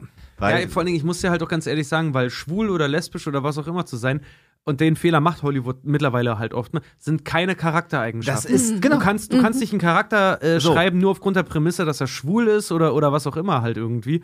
Ähm, und du musst ich, da muss ich auch sagen, selbst wenn es so wäre, mir doch egal. Hast Ja, du ne. vollkommen recht. Genau, eine gute Figur muss mehr bieten als äh, nur eine Sexualität, aber ja, ähm, wenn, wenn He-Man schwul ist, dann okay. Es ist ja die, so die schwulen Community ähm, hat ja im Laufe der Jahrzehnte so bestimmte Codes entwickelt, weil es war ja besonders im amerikanischen Fernsehen früher absolut verpönt. Da gab es ja sogar Gesetze wie diesen Haynes Code oder wie der hieß, ähm, wonach, ähm, wenn überhaupt, Schwule in fiktiven Serien oder Filmen nur als Bösewichte gezeigt werden. So, die Amis hatten dann einen ganz krassen Moralcode, ähm, der vorschrieb, was gezeigt werden darf und was nicht. Übrigens bei Dune auch äh, in den alten Filmen sehr, sehr stark wieder vertreten. In den Disney-Filmen haben, wenn überhaupt, nur die Bösewichte leicht schwule Attribute, die so als klischeehaft schwul gelten. Und deswegen hat die Gay-Community wohl so einen kleinen Crush auf Disney-Bösewichte. Und die Gay-Community ist auch sehr gut darin geworden, im Laufe der Jahrzehnte so einen wie, so eine Kodifizierung aufzubauen. So gewisse Codes, gewisse Stilmittel, an denen wir erkennen, ohne dass die anderen das checken, dass da was Schwules dran ist. Und Hypermaskulinität. Also so diese brutalen Muscles und dieses nackte Eingeölte. Hypermaskulinität ist halt eines der klarsten äh, Diese Symbole, eine, ja. eine der klarsten Codes für die Gay-Community. Er ist halt so ein richtiger. Ja. Und äh, äh, mir geht's also tatsächlich so, ähm, viele Leute waren ja, ähm, also ich bin Baujahr 75, also ich bin echtes Kind der 80er, so, ähm, ähm, äh, Queen äh, Sänger. Ja. Äh, Freddie Freddie Mercury. Mercury, äh, ähm, homosexuell, HIV erkrankt, leider äh, Krankheit bekommen, Viel bevor es ade gegangen, ade ja. adäquate Medikamente dafür gab. Der würde, wenn es heute passieren würde, sicherlich noch leben können mit der Erkrankung.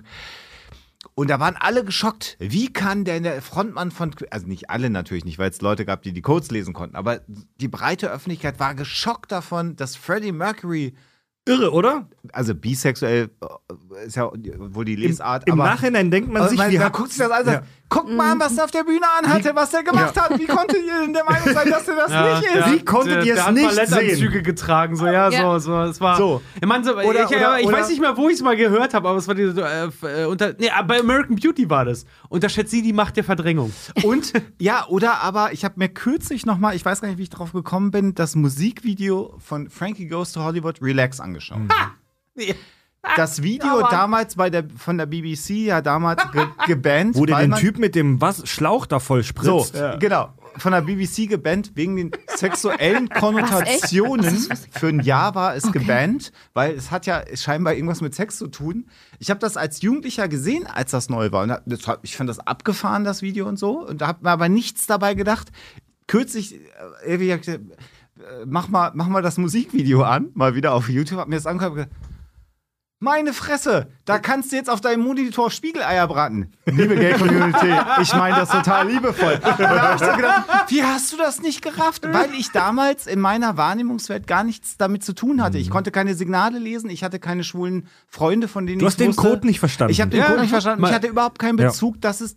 Also ich bin halt total heterosexuell. Ich habe diesen Bezug nie gehabt. Meine, meine Frau hat mir mal das Musikvideo von Elton John von I'm Still Standing gezeigt, ne? Weil ich so, der Song lief irgendwie im Radio und ich so, ja, Elton John, mega geil. Eigentlich krass, dass den Leute für schwul gehalten haben, ne? Äh, für schwul gehalten haben, äh, dass Leute nicht gewusst haben, dass du schwul bist. Meine Frau dann also, hast du mal das Mus früher Musikredakteurin gewesen? Frieda hat früher in der Musikredaktion gearbeitet, meinte so, sag mal, Hast du mal das Musikvideo von I'm Still Standing gesehen? Ich so, nee. Und machte das bei YouTube an und ich habe das gesehen das erste Mal, wie er in diesem arschbunten Anzug und diesem, diesem Hut da am Strand am Dancen ist. Mega schön, du hast haufenweise nackte Typen und du stehst da so, ja krass. was, was für Idioten, so. Was, was seid ihr denn für Trottel? ist ja der Wahnsinn, ey. Aber dieses Musikvideo alleine schon, ey.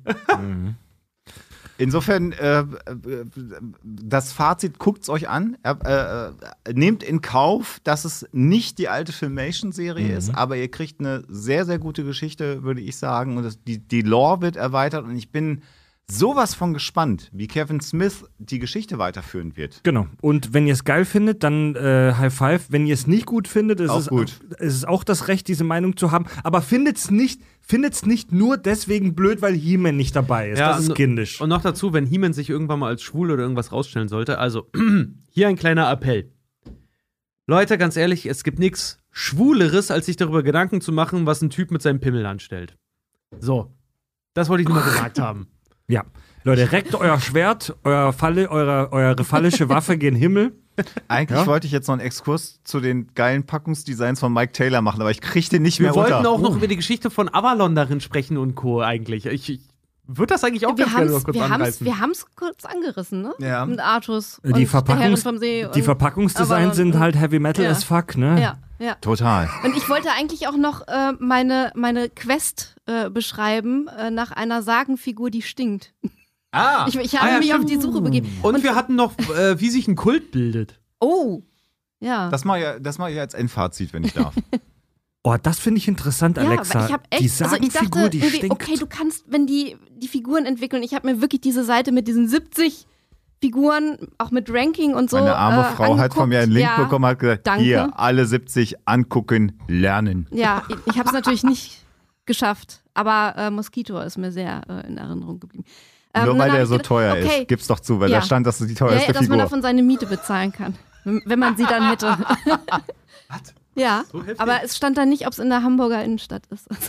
Nicht. Moskitor. Genau, kannst du Ähm, von einer halben Hamburger Eigentumswohnung original ein Quadratmeter von zahlen. Wahrscheinlich, ne? ja. Was, echt? Nein, ich habe keine, ich habe nicht geguckt. Wir können ja bei eBay mal gucken. Also ich habe nur gesehen, dass halt der Original He-Man noch äh, verpackt von damals, der äh, wird gehandelt unter, unter Händlern, fängt an bei 1500 Euro. Oh und zum Beispiel Skeletor auf seinem Reit-Dingens, was es damals so als Combo, als, als Combo-Package kam, Dankeschön, stimmt, äh, der grassiert bei Anfangsgebot 4500 Euro. so. Und Mosquito war deutlich seltener als diese beiden Ja, Figuren. die Und du weißt, jemand. Sammler, die alles haben müssen, wenn es etwas selten gibt, Verknappung erhöht immer den Preis. Also das sind, da sind wir sicherlich im mehrere tausend Euro Bereich für eine Mosquito. Aber, Also, Ale aber genau. Alexa, zurück Ja, zum Gestank. Genau, äh, und dann habe ich mir gedacht, okay, die haben sich viel ausgedacht, bei dem du noch irgendwie was reininterpretieren kannst, wo sie sich haben inspirieren lassen. Aber eine Figur, die Stinkor oder Stinkor heißt äh, und stinkt und sie, sie sieht ein bisschen aus wie ein, ähm, Stinktier. ein Stinktier. Das macht auch total Sinn.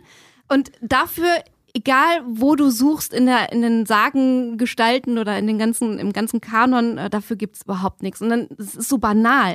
Und dann schoss es mir irgendwie durch den Kopf, dass es den Teufel gibt. Mit seinem Schwefelgestank. Fuck, du hast recht, der sieht echt aus wie ein Stinktier. Na Ja. logisch. Also du hast natürlich irgendwie da die Anleihe aus dem Tierreich mit einem Stinktier, aber wenn du äh, eine Sageninterpretation haben willst, dann ist es einfach der Teufel mit seinem, mit seinem Schwefelgestank. Das, ist, das ist so banal, aber ich habe echt Ja. gedacht, irgendwie das gibt es so nicht. Und das gab es dann halt doch. Aber da bin ich ehrlich gesagt der Ansicht, dass da irgendein Martell-Typ, Ja. weil die Stinktiere gibt es ja hat, in den was können wir denn Vereinigten machen, Staaten, um die die sind ja Leute zu indigenen schocken? dort, dass man gesagt hat, was können wir denn noch? Oh, ich habe ein Stinktier gesehen. Gute Idee. Sag mal, ich habe doch gelesen, dass irgendein Plastikkügelchen, die können wir da reinschmeißen, dann stinkt das ganze Ding. Super. Sieht aus wie ein Stinktier, kriegt eine Gasmaske Ja. aufgesetzt. Hi ho, neue Figur. Den sieht man bei Revelations ja auch kurz. Ja. Frü früher dachten die Leute ja sogar, dass über, hier Stichwort Miasmenlehre, dass über Gestank, Oh ja, schlechte Äh, Luft. dass über Gestank, schlechte Luft, Krankheiten verbreitet werden. Es ja. ist noch niemand erfroren, aber schon viele erstunken, oder wie? Wie heißt das schon? Ich weiß ja nicht mehr. Ja. Na, und im Grunde genommen, äh, wenn wir noch bei den Sagengestalten sind, Sorceress im Grunde genommen ja eigentlich so eine Merlin-Figur auch äh, nochmal, ne? Genau, also so eine also Kulmination die, ja, verschiedener. eigentlich die, die Herren vom See, wenn du das weibliche Prinzip haben willst. Ähm, aber das Mhm. ist halt auch, also je nachdem, welchen ähm, Zyklus du dir anguckst. Und wer, ich habe mich bisher immer drum gedrückt, eine Huxilla-Folge zu Artus zu machen, weil es, glaube ich, irgendwie Ha, 80 haben wir Stunden- gemacht, macht's mal, wird Oh geil. Mann. Wir haben, im, wir haben dieses Jahr im Frühjahr eine Folge über King Artus gemacht, also Ja.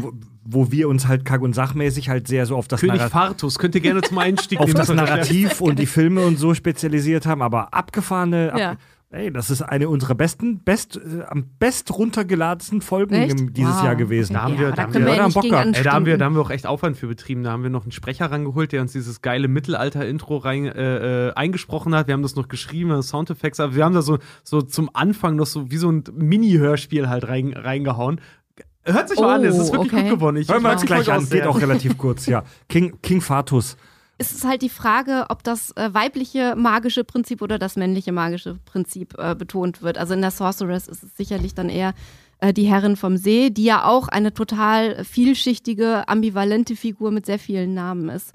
Äh, Also die, und die dann, Herrin vom See jetzt in der, in der Artus-Sage, Ja, ne? genau, ja, stimmt. Das genau. ist ja diese, Also die- diese die- Sagengestalter. ja, Die sozusagen, naja, die ja auch wirklich so ein bisschen auch wie ähm, die Schicksalsgöttin auch die Zügel oder die Fäden der Welt in der Hand hält. Ähm, und äh, du kannst in Evelyn, wenn du möchtest, auch ein bisschen Morgan Le Fay sehen, die ja auch mal gut, mal böse dargestellt ist, je nachdem, äh, in welchem Bereich oder in welchem Werk du dich gerade Die, bö die umtust. böse Schwester von Artus. Die, ja, Zau die Zaubererin. die mal gegen ihn ist, also die Halbschwester, je nach Mhm. äh, Je nach Interpretation, Story, ja. genau, genau, äh, die mal für ihn ist, mal gegen ihn.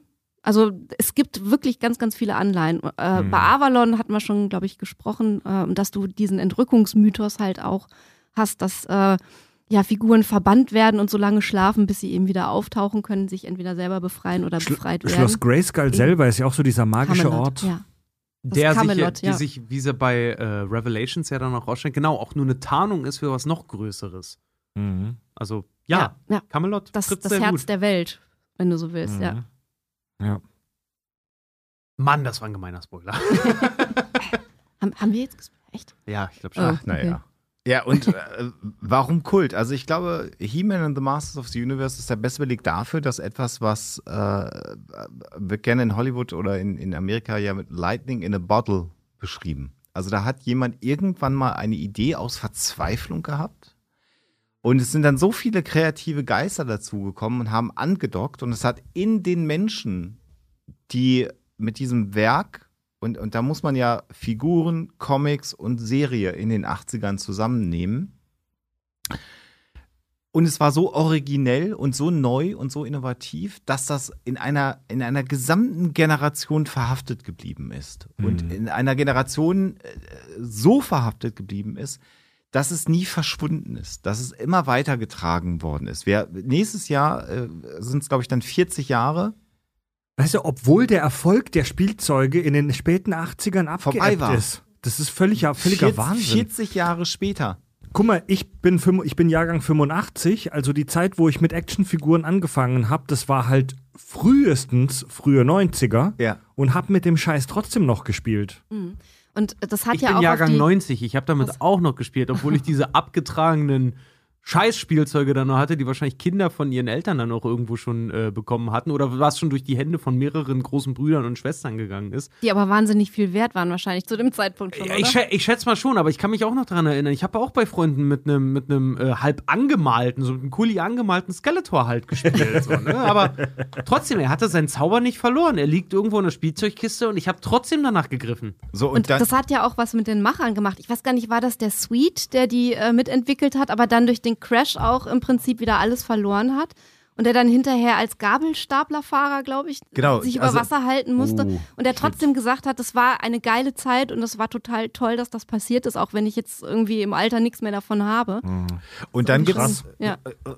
dann gibt's ja so die Generation, äh, Menschen werden erwachsen, konnten sich da, damals nicht alles leisten. Es gibt ja einen riesen Sammlermarkt. Wir haben die Preise ja gerade schon beschrieben von, von den Figuren. Ähm, und dann gibt es ja eben Neuauflagen noch und nöcher. Es gibt ja inzwischen äh, Special Editions, äh, zum Beispiel von Castle Grayskull oder auch von den Figuren, wo so eine Figur im Bereich von 100 Dollar liegt, in limitierten Auflagen produziert wird, sofort vom Markt ist. Äh, Castle Grayskull, glaube ich, die Special Edition hat glaube ich, 500, 600 Euro gekostet. Äh, war sofort weg und wer die jetzt besitzt, äh, hat halt Schwein gehabt und nicht. Und das trägt sich alles weiter und jetzt haben. mal, ist der Preis von der PlayStation 5 gerade. Das ist der Hammer, ne? Für ein Stück Plastik im Grunde genommen. Ja. Geil designt. Äh, also wer da mal Interesse dann hat, einfach mal in die YouTube-Channel gehen, Master of the Universe, Collectors und, und, und Toys mal schauen. Da gibt es unglaubliche Kanäle. Jetzt haben wir die Serie Revelations, die Neuauflage. Parallel dazu gibt es ja eine neue Kinderserie, tatsächlich auch, die gerade auf Netflix gestartet ist, die für mich zu sehr auf Kinder ausgerichtet ist. Die Ja, unfassbar scheiße ist. ich du hast glaube, es gesehen, ne, Fred? Diese Animated, diese nicht geschafft. 3D-Animated-Serie. ich glaub, wenn du Kind bist, könntest du die gut finden. Ja, okay, ist okay. Wenn du Kind bist, ist okay, aber ansonsten das holt, Ja. äh, soll, aber das ist ja genau die Idee. Was ist die Idee dahinter? Eltern gucken Ja. mit ihren Kindern das und geben es dann wieder an die nächste Generation weiter. Das ist natürlich auch wieder äh, äh, sehr aber, aber holt das Kinder heute überhaupt noch ab, das Thema? Diese- Weil, wenn ich so gucke, irgendwie unser kleiner Neffe. Doch, ähm, ich glaube, der wird das auch cool finden. Also Ja, die, die, diese, diese, diese relativ neue 3D-animierte Masters of the Universe-Serie, die sieht so ein bisschen aus wie Fortnite vom Stil Mhm. her. Der Originalspruch, ich habe die Kraft, kommt nicht mehr vor, sondern da kommt dann so ein dämlicher, leicht Dubstep angehauchter Song.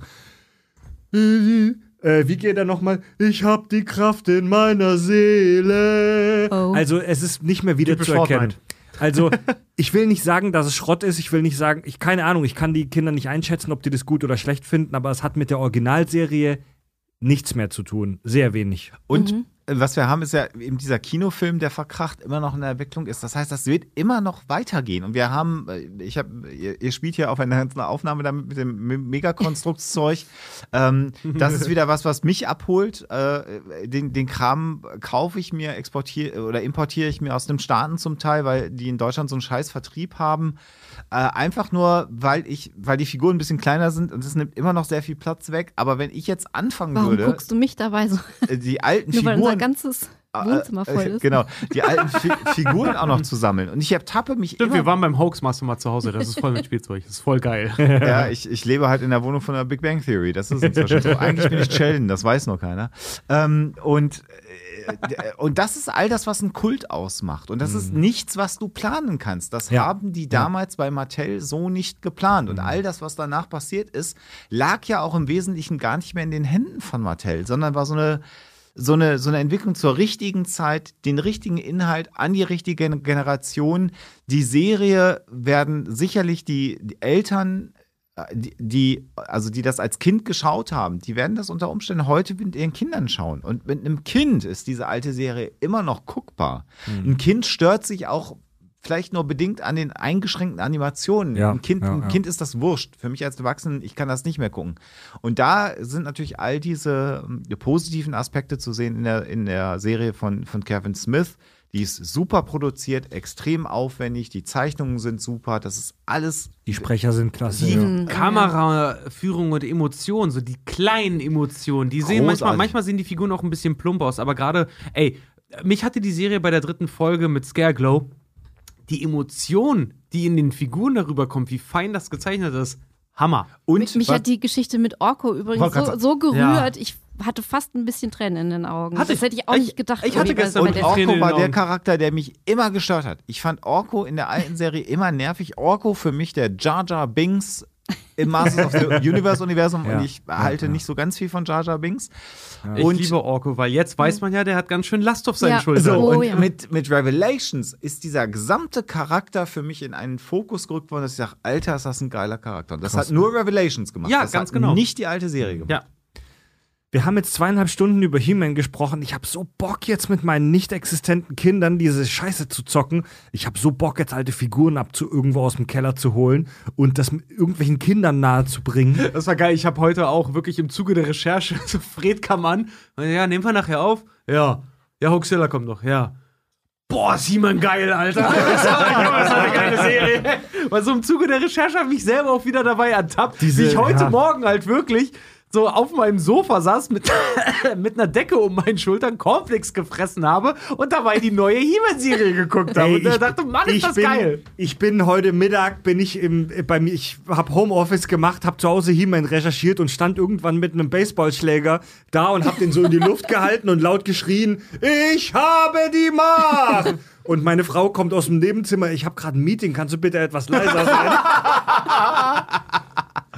Äh, und kennt ihr diesen Werbespot, wo äh, He-Man und Skeletor, wo übrigens bei, bei, bei Gay Codes sind, äh, eine, eine Tanzszene machen, die angelehnt ist an die äh, Tanzszene aus ähm, Patrick Swayze. Äh, Ja, ja, Dirty ja, ja, Dancing? Ja, ja. Ja, Nee, Ja, es ja, gibt ja. einen amerikanischen Werbespot für, eine, für eine Supermarktkette, wo es die Dirty Dancing Tanzszene inklusive Hebefigur mit Skeletor und He-Man gibt. Ich, wir werden das bei Huxilla auf jeden Fall in den Shownotes verlinken und ich zeige das gleich Richard am Ende und dann ist der Geil. Tag für find Richard ich, gemacht. Finde ich super. Finde ich super geil.